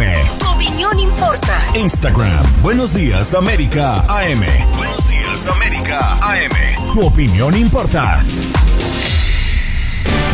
Inmigración, salud, economía y política internacional son algunos de nuestros temas. Hoy, en este programa especial, los 100 días de Joe Biden como presidente. Tienes mucho en tus manos. Pero con solo mover un dedo puedes dar marcha atrás con Pro Trailer Backup Assist disponible. Presentamos la nueva Ford F150 2024. Ya sea que estés trabajando al máximo o divirtiéndote al máximo, esta camioneta te respalda porque está hecha para ser una parte indispensable de tu equipo. Fuerza así de inteligente solo puede ser F-150. Construida con orgullo Ford. Fuerza Ford. Y los estamos acompañando Juan Carlos Aguiar, Fernando Espuelas y esta su servidora Andreina Gandica hasta las 10 de la mañana, hora del este. Y se incorpora a esta transmisión Janet Rodríguez, corresponsal de Univisión en Washington, allí en la Casa Blanca. Janet, feliz día, ¿cómo te encuentras? Feliz día, pero le tengo que decir a Juan Carlos muchas gracias por todos los elogios, pero a las 8 de la mañana ninguna cámara me ayuda, ¿eh? Así que perdón, pero... Hola, mi querida Janet, muy buenos días. Buenos días, buenos días. ¿Quién, toca guitarra en su casa? Eh, sí, sí, todo el mundo está enfermo en mi casa, así que aquí, vamos. Con un niño de dos años, los catarros son cosas del día. No, no, no, pero no. Uy, me entendió catarro. No, yo ah, hablaba de la, catarro. Ah, la, guitarra, de atrás. ¿Quién toca guitarra? Mi marido pretende, pretende. Como el mío, que pretende ser baterista. Pretende, pretende. Dios querido. Bueno. Esta es su oficina en la casa. Yo me he robado el espacio esta mañana, así que bueno. Aquí y estamos muy agradecidos, Janet, que a pesar de todo, pues hoy hayas tomado el tiempo y hayas encendido la cámara para estar con toda nuestra audiencia de Buenos Días América, que habitualmente todos los viernes, pues disfruta tus análisis y tu reporte desde Washington. Comencemos hablando del ejercicio del periodista, que sabemos en muchas circunstancias, eh, bajo el mandato del expresidente Donald Trump se vio un poco trastocado, ¿no? Incómodo, hasta limitado en sus ejercicios in situ en la Casa Blanca. ¿Cómo ha transcurrido estos primeros 100 días para los periodistas que hacen cobertura desde la Casa Blanca, Janet? De dos maneras, te diría, Andreina. Mucho más calmado, pero con mucho menos acceso. Eh, ha sido, la verdad, para ser completamente sincera, si bien Donald Trump nos tenía corriendo y con el Twitter y vigilando las redes sociales y lo hacía todo a su manera, era una persona mucho más accesible que este gobierno. Este gobierno ha, sabido utilizar las, eh, los parámetros por los que estamos pasando en cuanto al COVID para restringir el acceso a la Casa Blanca, que no lo critico porque tenemos que todos protegernos, pero ha sido el presidente que menos eh, entrevistas y menos conferencias de prensa ha dado en los primeros 100 días de gobierno en, muchos años, menos que Trump, menos que el presidente Obama. Eh, tampoco, y bueno, nuevamente por los protocolos de COVID, no se nos permite el acceso directo a, muchos de los miembros del gabinete y demás. Y bueno, eso es algo que extrañamos un poco porque quisiéramos, quisiéramos más acceso, quisiéramos estar ahí todos los días, quisiéramos que nos filtren más información. La verdad que te tengo que decir que con la que con el gobierno de Trump se filtraba todo. Aquí está es un hermetismo completo, son muy disciplinados y nos toca, nos toca rebuscar mucho más la noticia. Janet, pero para los periodistas eso definitivamente deja un sinsabor. Sin embargo, yo sí quisiera preguntarle, ¿el sinsabor es porque ustedes sienten que hay un veto a la información o realmente hay una protección, entendiendo que el presidente Biden es un hombre de avanzada edad? No hay un veto a la información porque sí hay que agradecerle a esta Casa Blanca que ya ha restablecido una, una rueda de prensa diaria mientras que el presidente no está viajando. Tenemos a Jen Psaki allí uh, dando la información a los estadounidenses a través de los que estamos allí para hacer las preguntas. Así que no es un veto a la información, pero las restricciones que están impuestas sí, sí perjudican. Y si bien le preguntamos no hace mucho, creo que fue esta misma semana, Saki, bueno, el presidente ya lleva meses, dos, tres meses vacunado, eh, ustedes, la mayoría aquí en la Casa Blanca ya están vacunados, entonces ¿cuándo? ¿Cuándo vamos a abrir las puertas si ya los CDC está abriendo el país poquito a poco? ¿Cuándo va a llegar esa apertura a esta Casa Blanca? Así que vamos a ver, no hubo una respuesta clara, pero esperemos que pronto. Eh, Janet, um, eh, un gusto conocernos a través de este programa. Eh, soy un gran ah, admirador de tu trabajo y realmente aprecio mucho la información que nos brindas. Ah, te, quiero pedir un favor, ah, si puedes resolver una duda. tuvimos un invitado hace unos minutos atrás. Lo vi, lo vi. Ah, ok, ok. Bueno, que sigue representando la gran mentira de Trump que hubo un fraude electoral. Um, y, y desde el punto de vista 100%, de una periodista ah, totalmente objetiva. ¿Existe evidencias que hubo un fraude electoral? No sé si existan, pero no la lograron presentar. No lograron presentar las evidencias ante un juez que dijera estas evidencias son suficientes para que un caso proceda. Y eso lo decidieron varios jueces a través de todo el país. Si existen, eh, no lo sé, no me constan, pero a ningún juez lo pudieron convencer para que, para que los casos procedieran y eso es la, esa es la evidencia, ¿no? Claro, y, rapidito, eh, ¿me equivoco o es correcto que Bill Barr, el Attorney General, ah, determinó y anunció públicamente, que, creo que fue en diciembre si no me equivoco, que eh, buscaron el fraude pero no lo encontraron? Sí, según las, los estándares del Departamento de Justicia, para ello no hubo suficiente evidencias como para que su departamento en sí investigara el caso. Janet, eh, siempre nos llama la atención, eh, la Casa Blanca hablamos de los 100 días de Biden en la presidencia, pero también son los 100 días de Jill Biden como primera dama, ¿no? Y siempre existe este ambiente eh, de familiaridad de lo que se encarga la primera dama y en comparación a lo que fue la gestión y el ambiente del expresidente Biden con lo que se está viviendo ahora, apenas tenemos 100 días para conocer lo que pasa. ¿Cuál ha sido tu percepción? Además, tú eres mujer. Una primera dama muy activa, muy activa, ella lo dijo desde, desde un principio que no iba a dejar de enseñar, lo está haciendo, está trabajando, a pesar de a, través de sus labores también de la Casa Blanca, es una de las que está muy involucradas en la reunificación familiar, por ejemplo, de los más de 500 niños que aún no han sido reunificados con sus padres inmigrantes, eh, este tema muy candente, y, y, una, y una primera dama que se le ve enamoradísima del presidente. La verdad que los dos, tantos años de casados, ahí se le ve, no sé si vieron la imagen ayer cuando iban saliendo y el presidente se agachó y les recogió una flor y se la dio. Esa, esa es lo que vivimos en la Casa Blanca, una historia eh, de amor, de un amor que surgió tras una tragedia, pero que, que se nota todavía lo, lo, dedicados que están unos al otro y lo dedicados que ambos están a la nación. La, la primera dama ha sido muy accesible, ha dado muchas entrevistas y, y se nota, se nota que está entregadísima tanto a, a, su puesto como primera dama, pero tampoco deja de, de estar entregada a su carrera, que es el enseñar y, y, lo sigue haciendo y bueno, yo creo que... ¿y, tú, ¿y tú pudiste tener ese acercamiento para entrevista con la primera dama o no? No, aún? no aún, no aún. Nosotros en Univision sí, la hemos entrevistado, yo no personalmente, no he tenido esa oportunidad personalmente.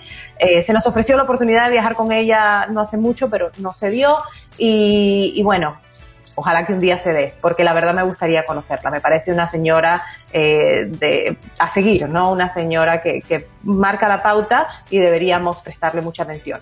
Sabe que yo quería volver al episodio ese cuando el presidente Joe Biden se agacha y recoge este diente de león, como se llama esta, esta pequeña florecita, cuando va caminando rumbo al, al marihuana. diente de león se llama, mi querida Andreina, porque yo la verdad no sé si es o no es una estrategia de comunicaciones, pero yo prefiero un mandatario auténtico, un mandatario natural y un mandatario que no le teme demostrar sus afectos a nadie porque me acerca al ser humano y me hace sentir que al lado de él las cosas son posibles y se es posible creer en un mundo mejor. Quizás soy un romántico empedernido, pero, pero me quedo con este estilo de gobierno que con el estilo de gobierno anterior, sin entrar en la parte política. Me, me quedo con ese lado humano. Y sí, sí, la verdad que este presidente, si algo tiene es que es muy humano, su, su, su vida le ha obligado a, a, hacer, a tener esa humanidad por, por todo lo que ha pasado y no sé si, si antes de todas estas tragedias había sido tan humano si eso, la muerte de un hijo, de, de una hija, de, su esposa, de su primera esposa, le, le, llevaron a ser así, pero, pero no creo que, que, es un cuento de política ni que sea una estrategia mediática, eh, yo creo que son así día a día, si se acuerdan el 14 de febrero también salieron a hablar con la prensa, eh, le dieron, él mismo le dio un café, se, le dio pena que una periodista le dijo, bueno, para la próxima nos trae café y donuts y él cogió y le dio su propio café a la periodista. Eh, y es así, él, él, él es así. Y, Janet, eh, se están filtrando eh, reportes sobre lo que está pasando, no sé si en la mente de Biden, pero ciertamente en su entorno, que dicen que están frente a una situación semejante a los años 30 de Franklin Roosevelt, ¿no? Una presidencia que transformó a Estados Unidos para siempre y que él tiene ese nivel de ambiciones. ¿Qué nos puedes contar sobre eso y, y qué, qué, es lo que implica prácticamente en, el, en su gobierno?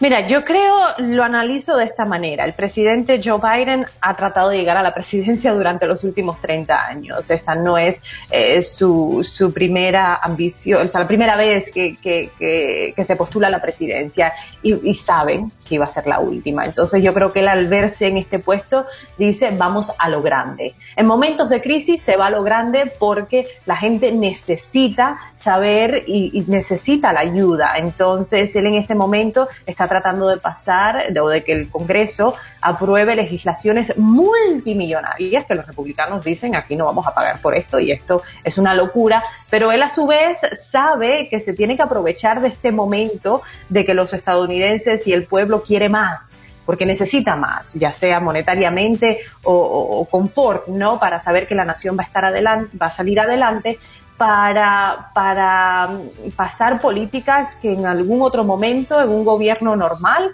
no se hubieran podido pasar ni hubiéramos soñado con esto.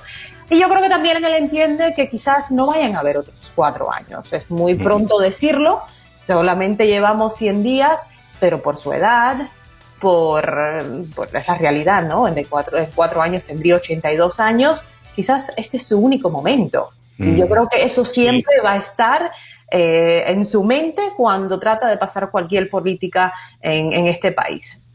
Mm. Oiga, Janet, Janet mm. eh, ¿usted qué espera en los próximos tres años, nueve meses como periodista en esta Casa Blanca tan diferente al gobierno pasado? Yo desde ayer vengo repitiendo un dicho de muy colombiano que dice, así como fue el desayuno, se sabe cómo va a ser el almuerzo. Ya vimos estos primeros 100 días como el desayuno. ¿Qué cree que se viene y qué espera usted? Como te digo, yo creo que un, un gobierno muy ambicioso sabiendo que a lo mejor este puede ser solamente cuatro años de gobierno, y, pero un gobierno muy típico, ¿no? Al final yo creo que va, esto va a ser un gobierno de, de Washington, un gobierno donde ya hemos visto que los personajes principales se han reciclado de administraciones previas, son personas de aquí, ¿no? Del swamp, como le decimos, aquí no se logró secar el pantano como quería el presidente Trump y, por eso se va, se va a ver la historia repetir de alguna manera, si bien él no está queriendo seguir los parámetros que siguió la Casa Blanca del presidente Biden y quiere, del presidente Obama, disculpa, y quiere ser su propia persona y que se reconozca por sus propios logros. Eh, muchas de las personas vienen recicladas de entonces y yo creo que va a ser un gobierno muy, muy típico, pero, pero sí lo veo muy, muy ambicioso también. Janet, en nombre de todo el equipo, muchísimas gracias por tu constancia en este programa. Nos brindas todos los viernes un cierre de lo que ha pasado en la Casa Blanca y hoy te tenemos en este programa especial hablando de los 100 días de Biden en la presidencia. Un beso para el chiquitico consentido de la casa y nos reencontramos la próxima semana. Gracias a todos, un abrazo. Bye bye, cuídate. Janet Rodríguez, periodista de Univisión, corresponsal en la Casa Blanca. En Buenos Días América, tu opinión importa. Llámanos, llámanos, llámanos. Teléfono en cabina 1833-867-2346. Llámanos 1833-867-2346. Llámanos. Usted está escuchando Buenos Días América, programa especial de los 100 días de Joe Biden.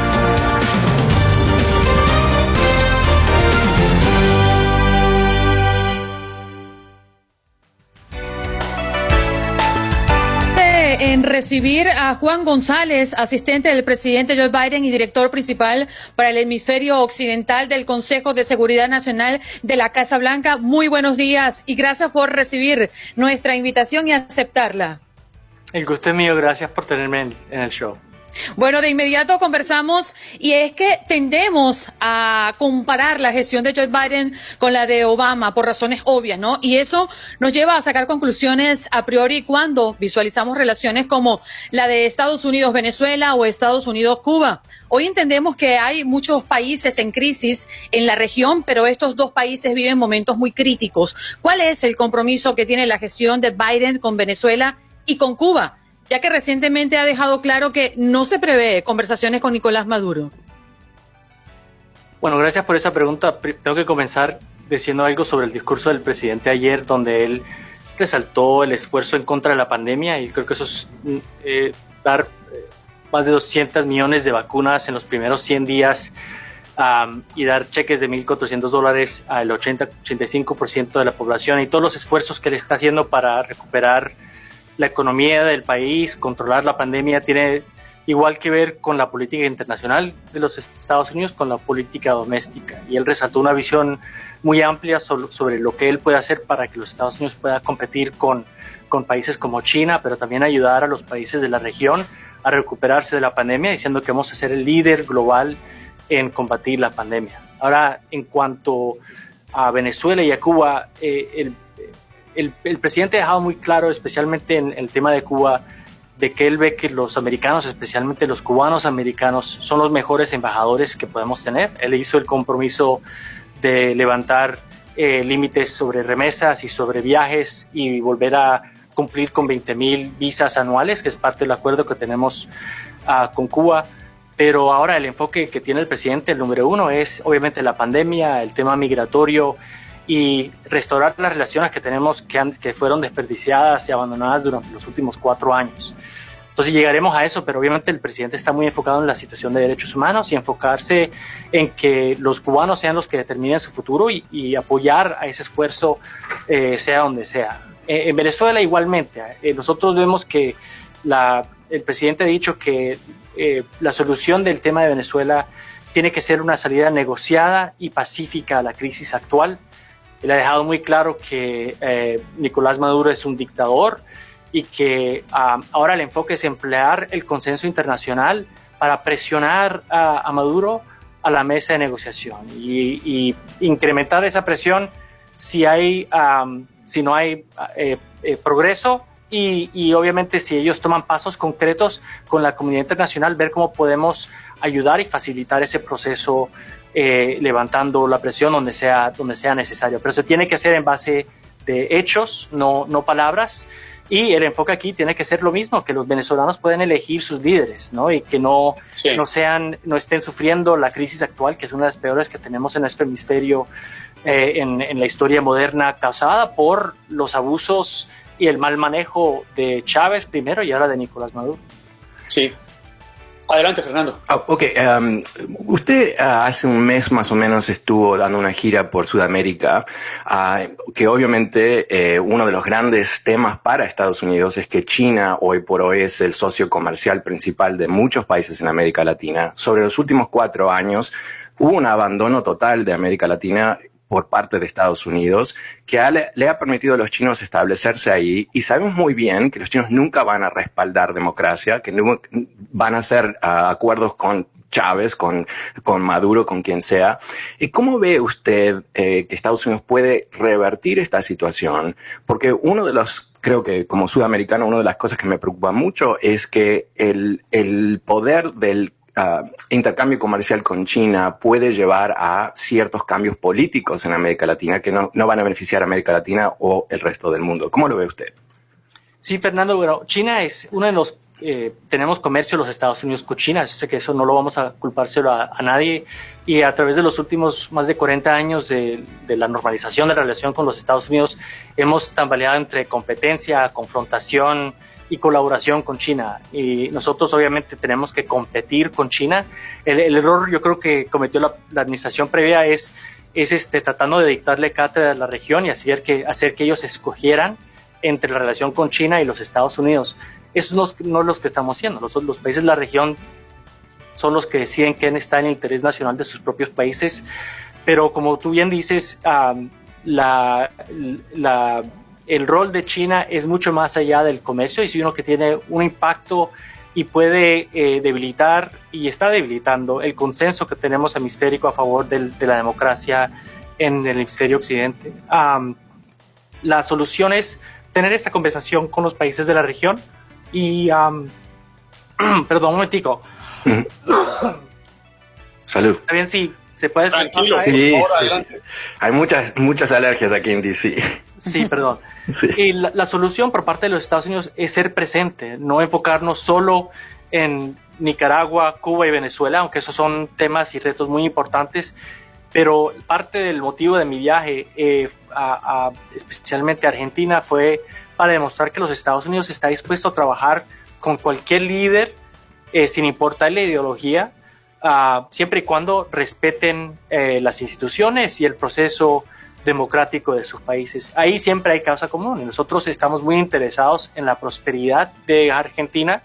No siempre vamos a estar de acuerdo con Argentina, igual que no siempre vamos a estar de acuerdo con aliados como Colombia, pero buscar áreas de responder las necesidades que tienen ellos. Y eso tiene mucho que ver, obviamente, con la respuesta a la pandemia. Es en donde nosotros ya hemos compartido vacunas con Canadá y con México, habrán visto que nosotros, el presidente ha tomado la decisión de ya tomar pasos a compartir 60 millones de vacunas de AstraZeneca que tenemos, pero aún mientras nosotros tengamos eh, vacunas que nos sobren aquí en los Estados Unidos, vamos a usarlas también para ser el líder internacional.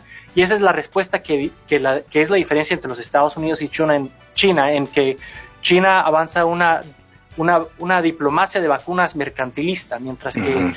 nuestro interés es la seguridad nacional y la prosperidad sí. de los países de la región y no haremos nada a, cam a cambio por las vacunas. Sí, señor González, pero más allá de utilizar el espejo retrovisor para ver el gobierno pasado, yo creo que hay una deuda histórica de los Estados Unidos con Latinoamérica. Y escuchaba en el discurso del presidente Biden el pasado miércoles hablar sobre cómo había que revitalizar el poderío de los Estados Unidos para enfrentar el reto que se viene con China. Sin embargo, ¿Por qué no revitalizar ese poderío de los Estados Unidos enfocándonos en el que históricamente ha sido llamado el patio trasero de los Estados Unidos? ¿Por qué no traer la producción que tenemos en Estados Unidos en China y traerla a México, al llamado Triángulo del Norte, traerla a Sudamérica para acabar de una vez con esta disparidad social que fomenta la inmigración ilegal a los Estados Unidos? Esa es buena pregunta y, aquí hay, también que resaltar que el presidente Biden es tal vez el primer presidente en tal vez 100 años en los Estados Unidos que tiene un entendimiento tan sofisticado de la región. Él ha viajado más de 16, veces a Latinoamérica y el Caribe. Yo, yo he tomado 7, 8 viajes con, con él. Eh, por eso el enfoque nuestro al inicio fue eh, Norteamérica y México. Y la relación de México no es solo un tema migratorio, sino que tenemos intereses estratégicos con, con, con México. Es uno de los socios de comercio mucho más, más importantes que tenemos nosotros y es buscar forma de, cooperar con ellos. Entonces, por eso tomamos esa decisión de compartir vacunas con ellos y estamos en este momento teniendo conversaciones sobre cómo podemos coordinar de forma mucho más estrecha para, para que los Estados Unidos, cuando estemos listos para abrir nuestra frontera, eh, México también esté ya una que pueda eh, tener la, la pandemia bajo control. Pero también más allá de la relación con Norteamérica, obviamente el Triángulo Norte, la vicepresidenta Harris está muy involucrada en eso.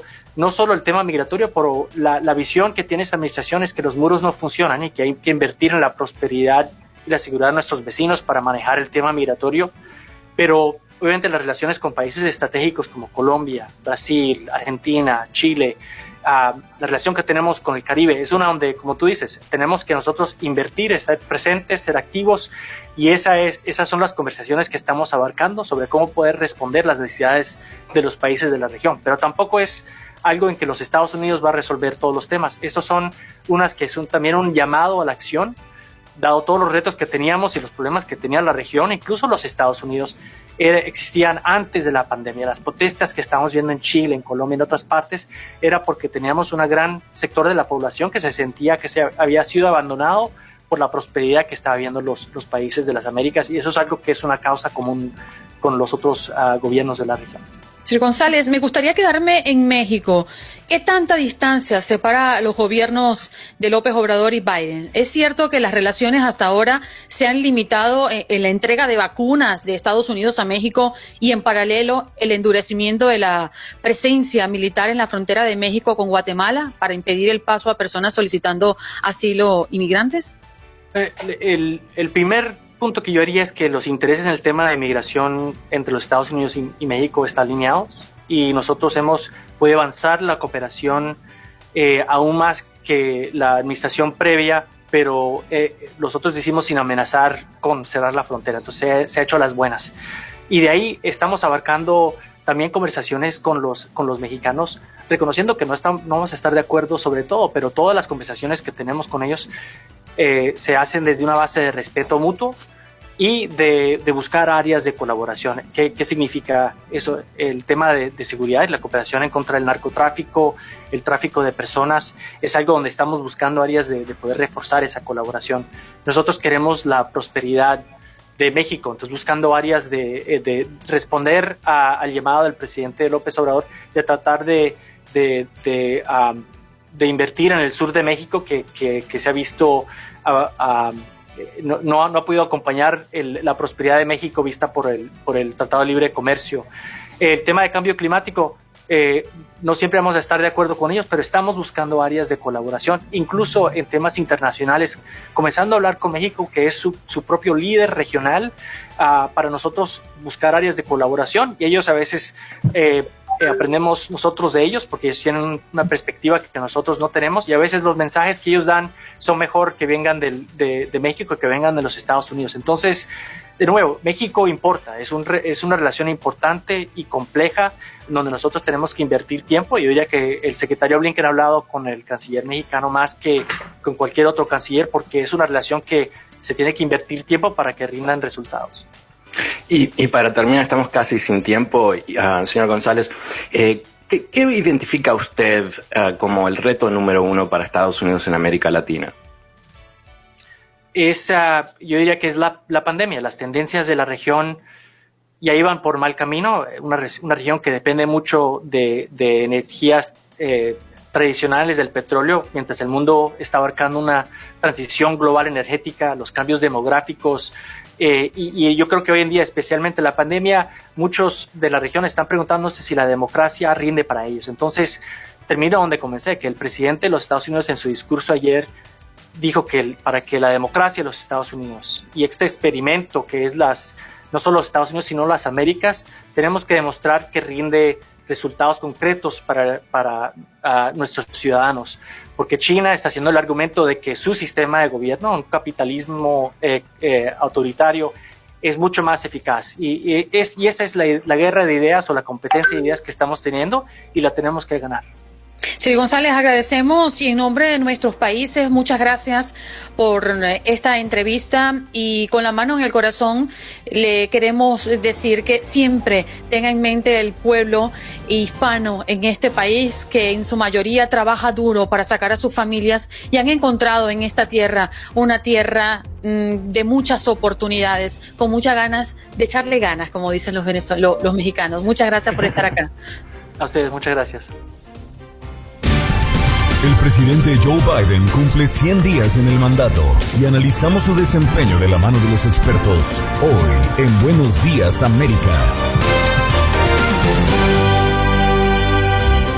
Hacemos pausa al regreso. Conversaremos con Al Cárdenas, abogado que fue parte de la administración de Ronald Reagan y George Bush padre y presidente del Partido Republicano en Florida. Esto es Buenos Días América de costa a costa. Nos vamos de inmediato con nuestro próximo invitado, ya está en conexión en este programa especial de 100 días de Biden en la presidencia. Al Cárdenas, expresidente del Partido Republicano de Florida y copresidente de la Coalición de Inmigración Empresarial Estadounidense y el Fondo Impact. ¿Cómo está? Muy buenos días, abogado. ¿Cómo se encuentra? Hey, gracias, Andreina. Muy bien, muy bien. No me puedo quejar en lo más mínimo.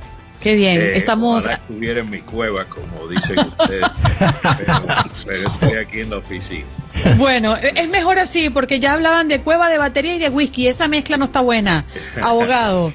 Bueno, vámonos al tema que nos ocupa. El partido que, mm, en este caso, quiero preguntarle de manera particular, que entiendo que usted apoya en un ambiente bipartidista una iniciativa que busca estatus permanente para los beneficios eh, o beneficiarios, en este caso, del TPS ha incluido 320 mil venezolanos, ¿no? Considera que aunque Biden en estos primeros 100 días no ha manifestado acciones contundentes en el caso de Venezuela, más allá de las sanciones, ¿se quedó corto con el apoyo de los venezolanos dándole TPS por 18 meses? Bueno, el TPS como es un vehículo temporal, en realidad tiene un historial que no lo puedes dar por más de ese tiempo. Eh, lo puedes renovar, pero inicialmente no lo debes dar por más de ese tiempo. Eh, yo estoy desencantado en parte, tanto con el partido mío, o más con el partido mío, pero, pero también con el presidente. Eh, escuché muy cautelosamente sus palabras al Congreso. La tonalidad de su discurso fue muy bien aceptado por el país. Eh, las encuestas que yo he leído desde entonces, pues han ah, apoyado ese sentir mío. Pero apenas tocó el tema de inmigración, lo veo hablando de otros temas de una gran envergadura económica, pero, pero el tema de inmigración, que siempre ha sido políticamente tan difícil en los Estados Unidos y que se merece atención al comienzo de una presidencia, eh, apenas ha sido tocado y yo creo que, que lo ha reemplazado en prioridad con el tema de infraestructura y, y otros temas de, de alentar la, la economía. Eh, no estoy en contra de esos proyectos, creo que, que es importante para el país pero, pero no me gustaría la idea de, dejar atrás la importancia de inmigración, sobre todo ahora cuando se empieza a complicar más el, tema político. Ahora, Cárdenas, usted, eh, quiero decir, no nos conocemos, pero yo siento que lo conozco porque hace muchos años, décadas que lo veo en televisión, en inglés en particular, ah, representando los valores clásicos republicanos, ah, diría los, los valores de Reagan. Y estamos frente a una situación, usted dijo que estaba decepcionado con su propio partido. Como usted sabe muy bien, en las últimas ocho elecciones nacionales, ah, el Partido Republicano perdió el voto popular en siete, o sea que es una, situación bastante ah, complicada en un país que necesitamos dos partidos muy fuertes para ejercer la democracia. ¿Cómo ve usted que se puede recomponer, no necesariamente ideológicamente, pero se puede recomponer el Partido Republicano para que pueda una vez más jugar un papel conservador, centro-derecha, pero constructivo para el país? Sí, bueno, gracias Fernando. La, esta época del populismo, que en realidad empezó en, en, en parte su, su bautizo fue como por el año 2011, 2012, con, la reelección de, del presidente Obama, eh, tomó mucha más fuerza y auge durante la presidencia de Donald Trump. Ah, y este populismo, en mi opinión, es, eh, carece de un valor intelectual, carece de, valores filosóficos que, que, nos acompañaban durante la jornada de Ronald Reagan y, y la familia Bush. Eh, los temas que toca el partido hoy en día, en mi opinión, no son de gran consecuencia, son más de divisiones culturales. El Partido tiene más que hacer porque hoy en día está en el mando, pero no carece de personalidades que, que son populistas también, que, que causan bastante preocupación a algunos de nosotros. en fin, Fernando, yo creo que en este país se ha perdido el centro y en el centro es donde se resuelven los problemas políticos de más envergadura. Eh, pueda que el presidente ahora pueda empujar estas leyes con un voto, dos votos de diferencia, pero a largo plazo es un camino muy peligroso para que el país se mantenga unido y podamos ser lo mejor que podemos hacer. Sabe que usted toca dos temas al eh, que son bastante importantes en esta última intervención y es hablar de la peligrosidad, pero también de la desaparición del centro. Y creo yo que lamentablemente es un camino que ha transitado, han transitado muchas naciones suramericanas, y yo no me imaginé nunca que pudiera ver a Estados Unidos eh, por esta misma senda, por la senda de la polarización, de los enfrentamientos por política, de dividirse de una forma tan absurda. Estamos en riesgo como democracia entendiendo que la democracia estadounidense es la más antigua del mundo moderno?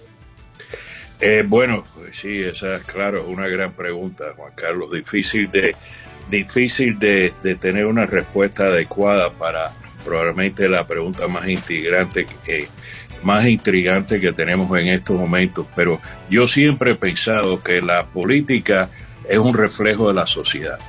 Y en los Estados Unidos hay una sociedad que está culturalmente dividida y eso se ve en los estados, eso se ve demográficamente y ah, vivimos en un país cuyos valores estaban mucho más acercados hace 20 años o 30 años cuando yo empecé en este proceso. Ahora eh, la gente se identifica culturalmente eh, con los partidos, no basado en, tu posición en una eh, en un tema o el otro, sino en temas culturales.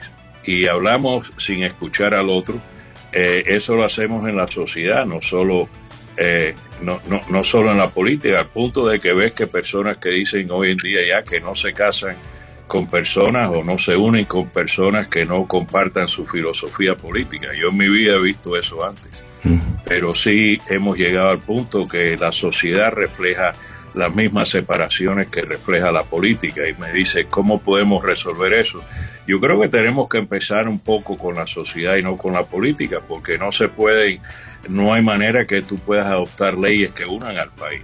Eso lo tiene que ser la sociedad en sí. Mm. Señor Cárdenas, mm, quiero tomar la frase que acaba de mencionar, la política es un reflejo de la sociedad, pero los partidos políticos son reflejos de sus partidarios? Sí, indiscutiblemente, eh, pero al mismo tiempo es un reflejo de sus partidarios, pero al mismo tiempo de sus líderes. Eh, yo creo que, el pueblo en general sigue, eh, sigue las posiciones de sus líderes. Yo creo que eso lo demostró Donald Trump, que se tomó al Partido Republicano, que antes siempre estuvo uno o dos pasos independientes de sus líderes para actuar como actuar como el, eh, patriarca del partido. Mm. Y, es que eso justamente, disculpe, va mi, mi, pregunta, porque mm, desde su punto de vista, em, ¿considera que, el Partido Republicano, tras la campaña que implementó Donald Trump previo, durante y después de las últimas elecciones, eh, esta campaña de fraude que él levantó, dejó mejor o peor parado al Partido Republicano?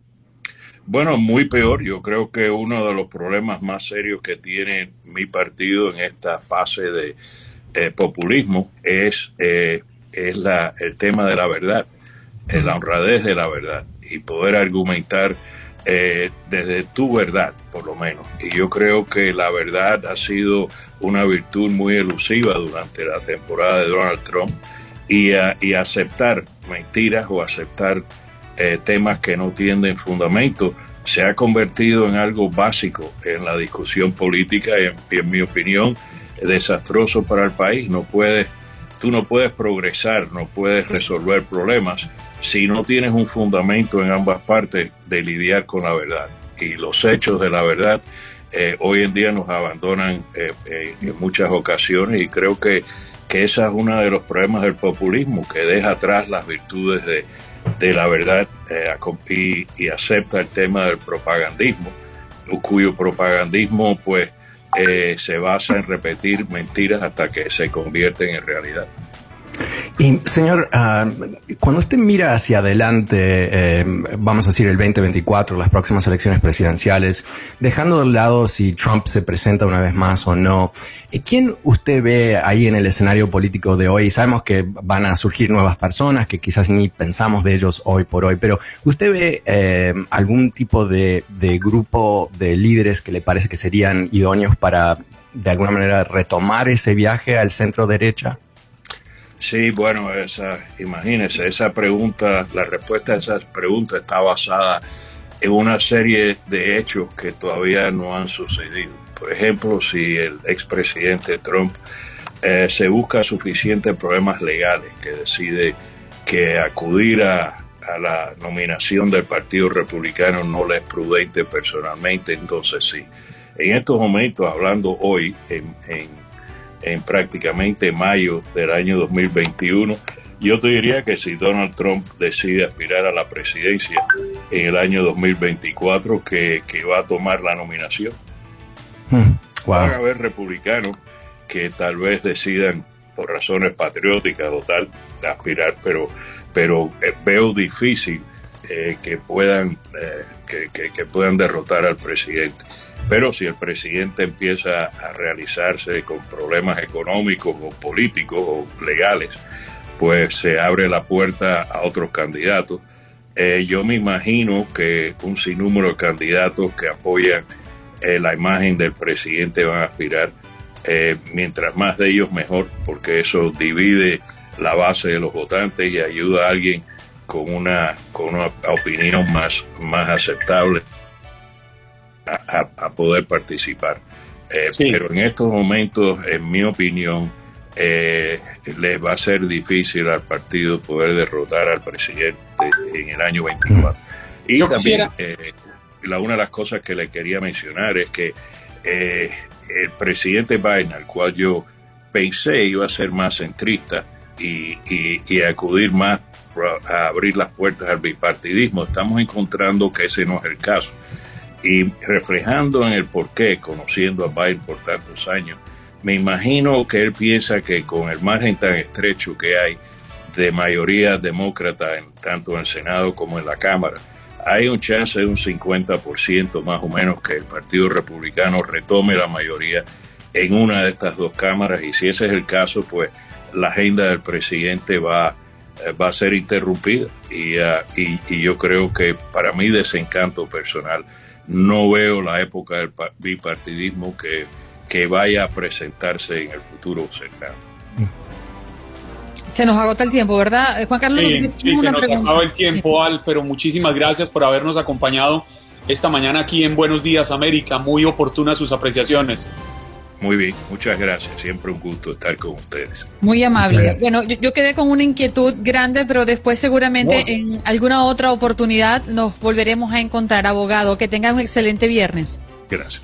Bien, allí escuchábamos al abogado Al Cárdenas, expresidente del Partido Republicano de Florida y copresidente de la Coalición de Inmigración Empresarial estadounidense. Ocupó distintos cargos en la administración de Ronald Reagan y de George Bush padre. Así que usted lo escuchó a través de este programa Buenos Días América, en un programa especial que hoy sostenemos por los 100 días de Biden en la presidencia. ¿Qué tenemos al regreso? Es que esto no ha terminado. Raúl Ruiz, congresista, quien ganó la reelección en el Distrito 36 de la Cámara de Representantes. Así que con él estaremos conversando al regreso. No se aparte, esto es Buenos Días América, de costa a costa. Juan Carlos Aguiar, Fernando Espuelas y esta su servidora hasta las 10 de la mañana, hora del este.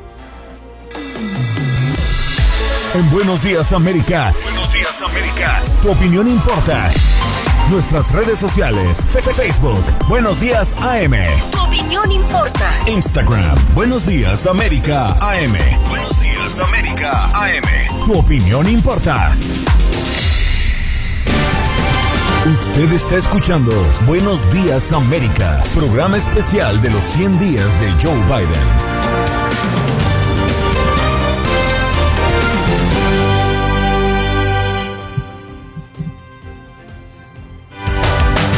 Especial 100 días de Biden en la presidencia. Nos acompaña Raúl Ruiz, el congresista que ganó la reelección en el Distrito 36 de la Cámara de Representantes. Congresista, muchísimas gracias por tomarse el tiempo y acompañarnos en este programa especial.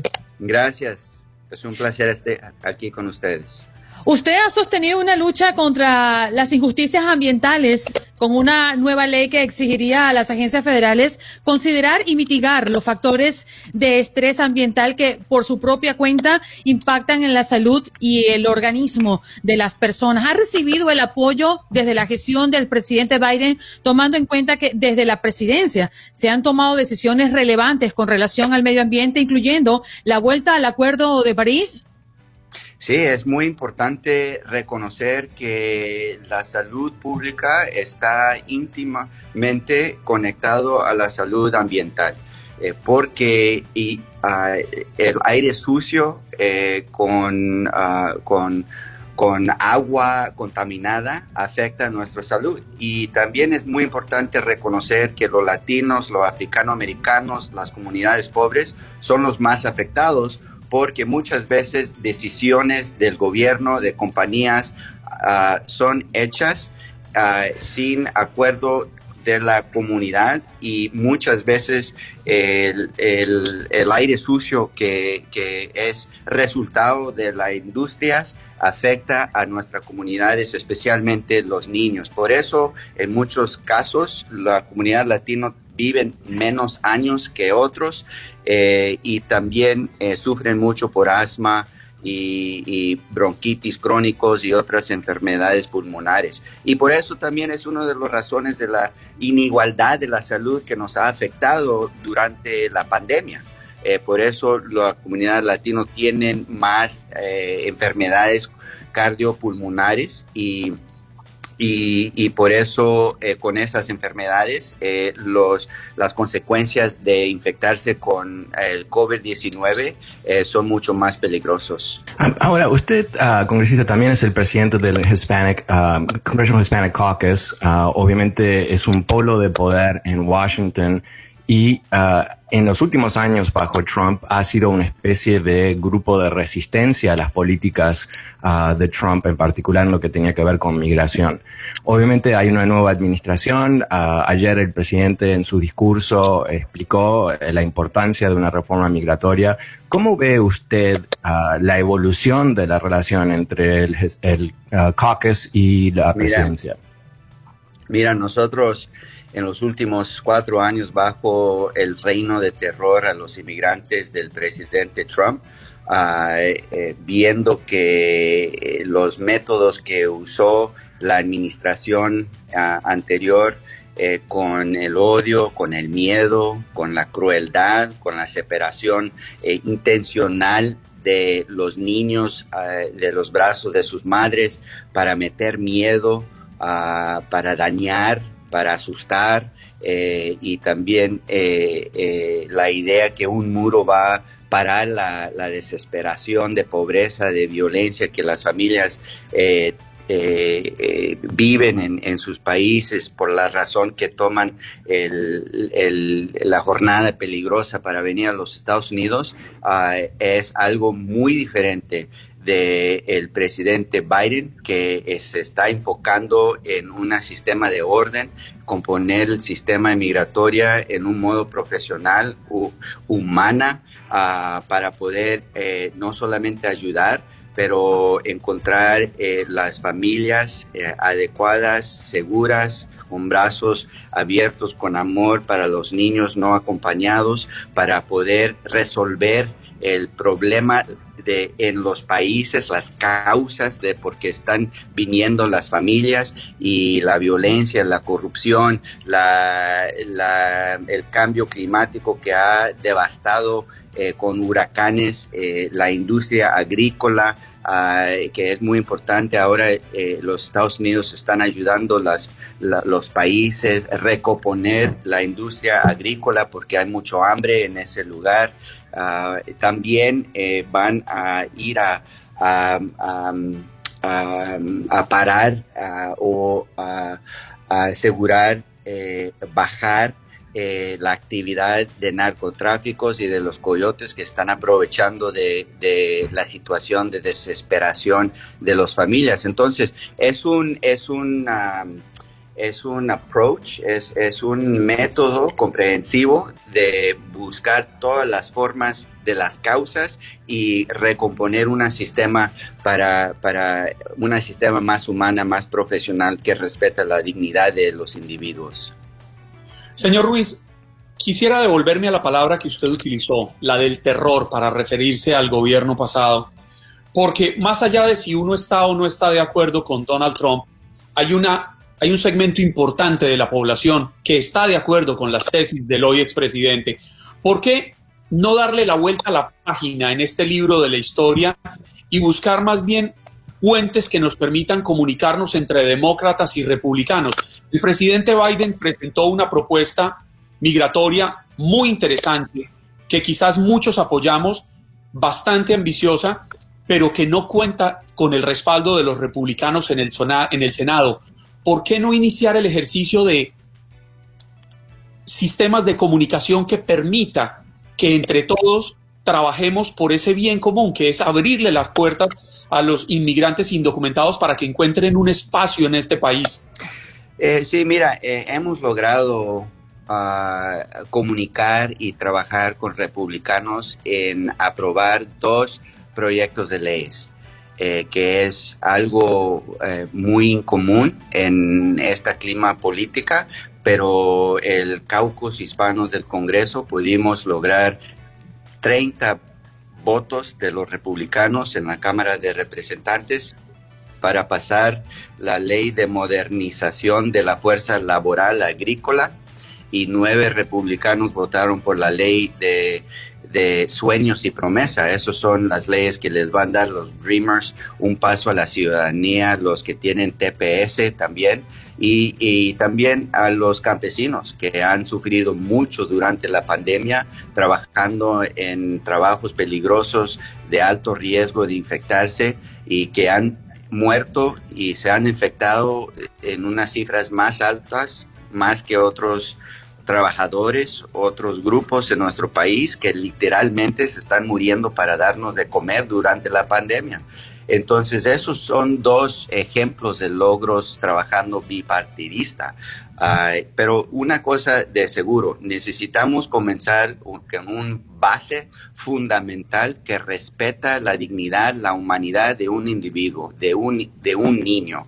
Si no, si no podemos comenzar en ver al, inmigrante como un ser humano que viene eh, huyendo a violencia, buscando mejores oportunidades, buscando auxilio adentro de nuestras leyes. entonces, no estamos en un punto de comenzar a arreglar el, sistema, porque si uno no ve al inmigrante como un ser humano, van a separarlos de sus familias, van a siempre hablar sobre sobre en un modo que eh, dehumanizes, eh, le, le, quita la humanidad a las personas y eso fue como deporte para, para los republicanos y para el presidente Trump, la administración anterior. Entonces eso es, es muy importante. ¿Y por qué es importante? Porque nosotros tenemos familias inmigrantes, porque nosotros conocemos amigos, vecinos inmigrantes que trabajan duro, limpiando mesas, construyendo edificios, eh, en el jardín afuera. Pero, congresista, personas que nos importan. Sí, pero, Pero en realidad, o sea, usted está siendo muy polite, ¿no? Y está hablando de cómo nos podemos acercar a los republicanos y todo el resto. Pero la realidad es que desde el 2007, cuando los republicanos en el Senado liquidaron la reforma migratoria de, Bush y después se lo hicieron a Obama, estamos frente a un partido que se identifica como un partido anti-inmigrante. Y la realidad es que no puede haber una reforma migratoria sin que sea aprobada en el Senado. Obviamente algo que usted no controla. Entonces, eh, yo temo que de alguna manera las expectativas que se están creando por parte de los demócratas van a fracasar porque al fin y al cabo el negocio de los republicanos es bloquear una reforma migratoria. ¿Cómo ven ustedes en forma real que van a poder superar esa realidad? Uh, yo sé que el senador Durbin, que es el presidente del comité de, de, eh, de, eh, de los asuntos sí, de los asuntos de, de inmigración, está hablando con un grupo de demócratas y republicanos en el Senado para construir un paso adelante que incluye las dos propuestas que ya pasamos en la Cámara de Representantes en un modo bipartidista. También tenemos el senador Alex Padilla de California, eh, un miembro del caucus hispano, que, es el presidente del subcomité de inmigración abajo del comité grande. Entonces él está trabajando duro para eso también. Mira, primero y primeramente queremos eh, un, un, paso bipartidista para que pueda eh, durar eh, la ley después y algo que podemos reunirnos para el beneficio de, nuestra, de nuestro país.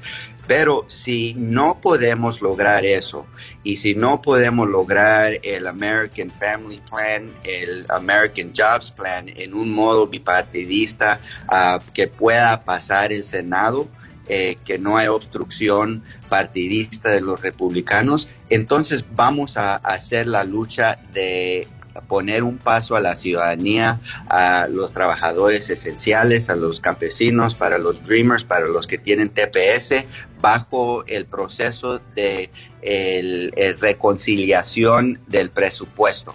Y con ese método podemos lograr pasar estas propuestas de ley con, uh, con 51 votos en el Senado, que lo, lo, lo, tenemos. Entonces, eso es otro, otro, otro vehículo en cómo podemos mover eh, el, el, eh, un paso a la ciudadanía para, para los inmigrantes. Congresista, usted vio a sus padres trabajar durante largas jornadas sin descanso bajo las temperaturas extremas del Valle de Coachella y durante varios años vivió con ellos y con sus hermanos mayores en un, en un tráiler. Esa historia que nosotros recordamos de usted Luego pudieron escalar a poder vivir en una casa y así su vida ha sido una constante evolución hasta llegar a, graduarse en la Universidad de California en Los Ángeles y en Harvard. Se convirtió en el primer latino en conseguir tres títulos en esa universidad. Uno en medicina y dos en máster de políticas públicas y salud pública. Gracias a su experiencia vivida, ¿qué es lo que más valora usted de la gestión de Biden durante estos primeros 100 días y qué es lo que más critica? Uh, mira, Ay, Dios mío. Ah, hay muchos factores que, que ponen en paso el camino a lograr los sueños de nosotros. Y es... El presidente Joe Biden cumple 100 días en el mandato y analizamos su desempeño de la mano de los expertos hoy en Buenos Días América.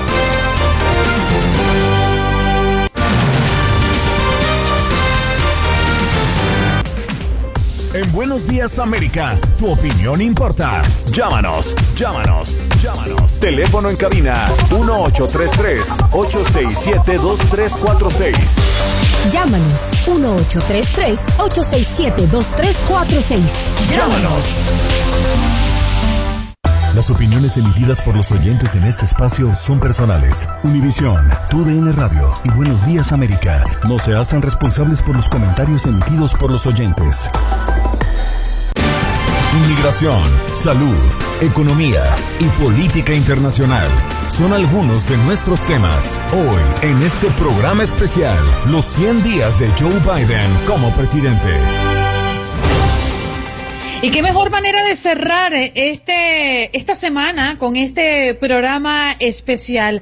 Ha sido un gran recorrido el que hemos hecho en la mañana del día de hoy. Bueno, sosteniendo una conversación recientemente en el corte anterior con Raúl Ruiz, congresista, eh, quien ganó, por cierto, la reelección en el Distrito 36 de la Cámara de Representantes, a la cual les damos las gracias por habernos acompañado el día de hoy. También tuvimos la presencia eh, de Al Cárdenas, abogado que fue parte de la administración de Ronald Reagan y de George Bush, padre, y también presidente del Partido Republicano en Florida.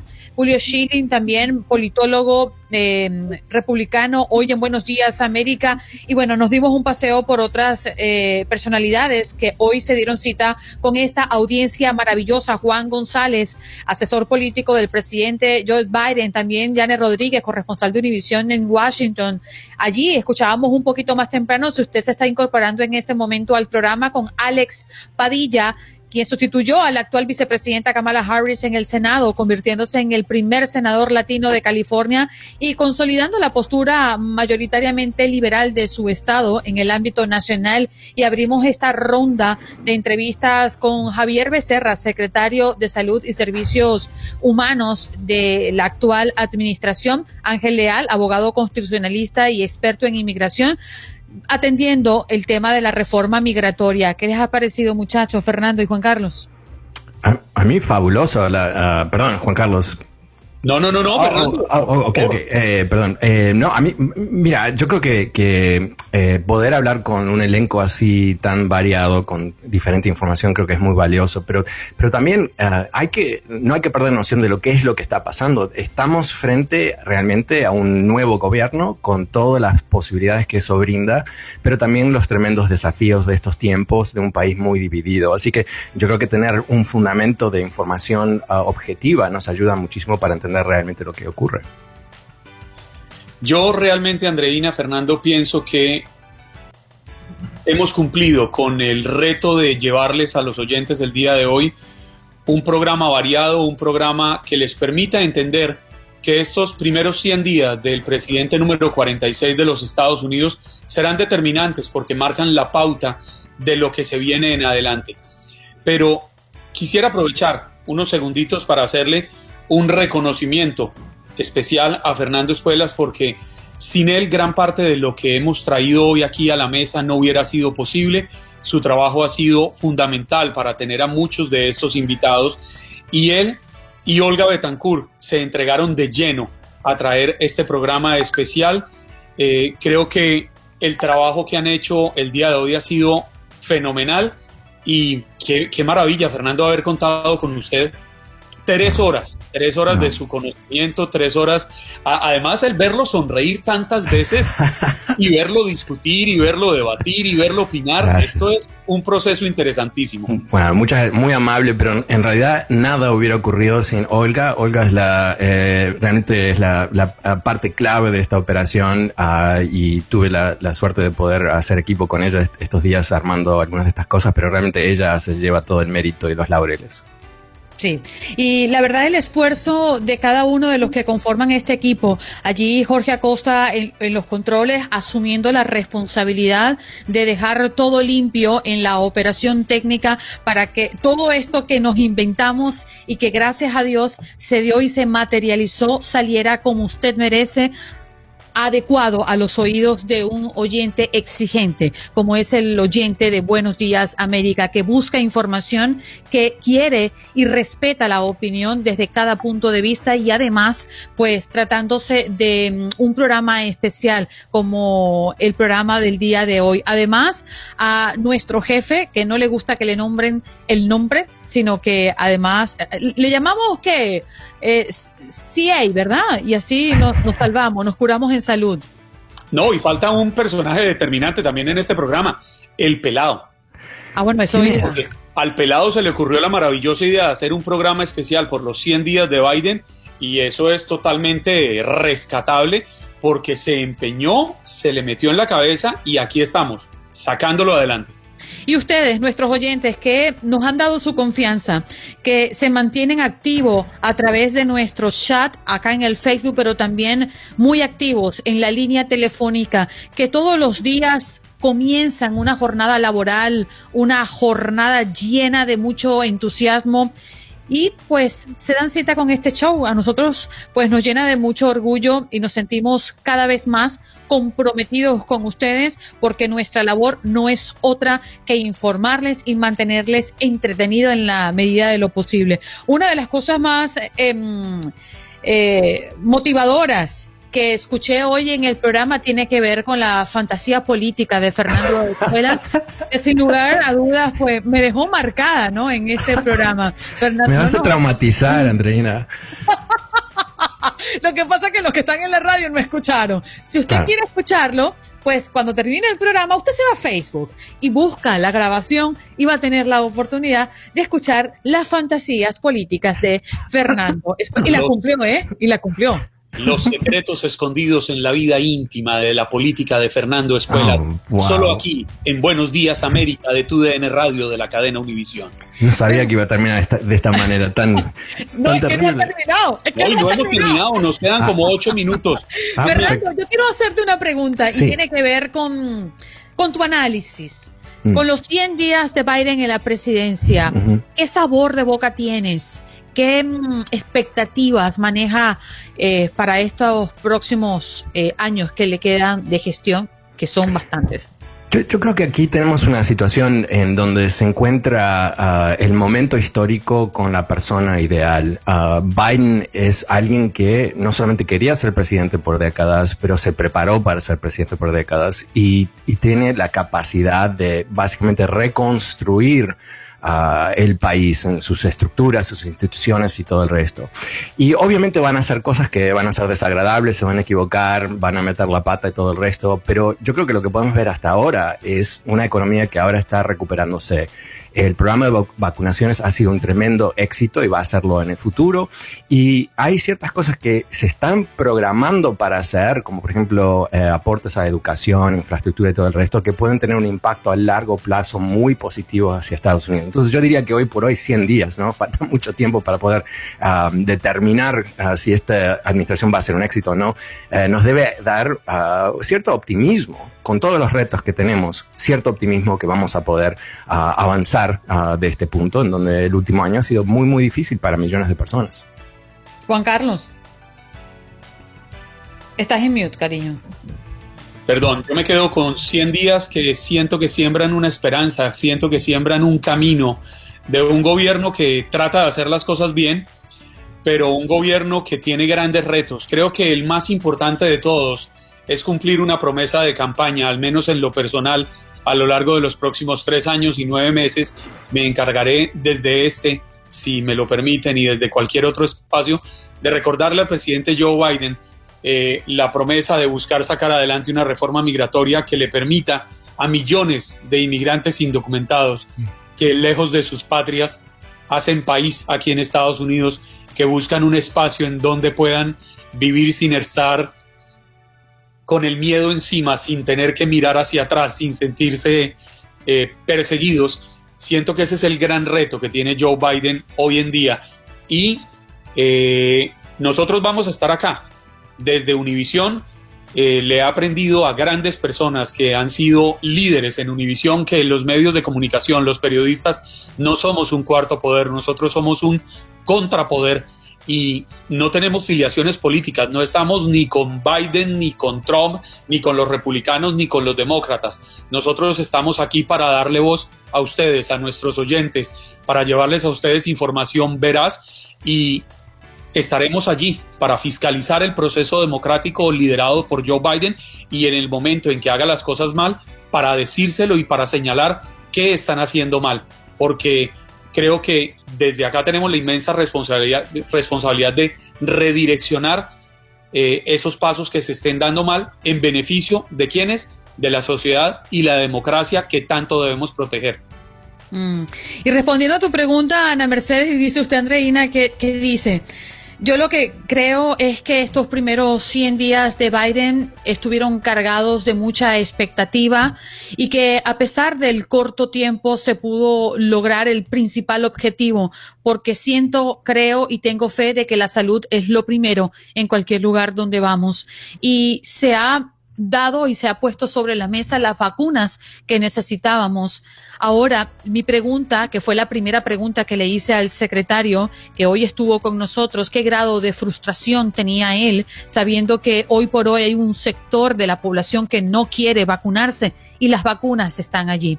Eh, esa es mi gran preocupación en lo sucesivo. En lo económico, Obviamente estamos preocupados, hemos hecho muchas entrevistas recientes con referencia a la economía de este país y la mayoría de los expertos han hablado de mm, la inflación a futuro, han hablado de impuestos y han hablado de que definitivamente las ayudas que obviamente necesitaban, los más necesitados, valga la redundancia, en este país, han recibido, por supuesto que todo tiene consecuencias.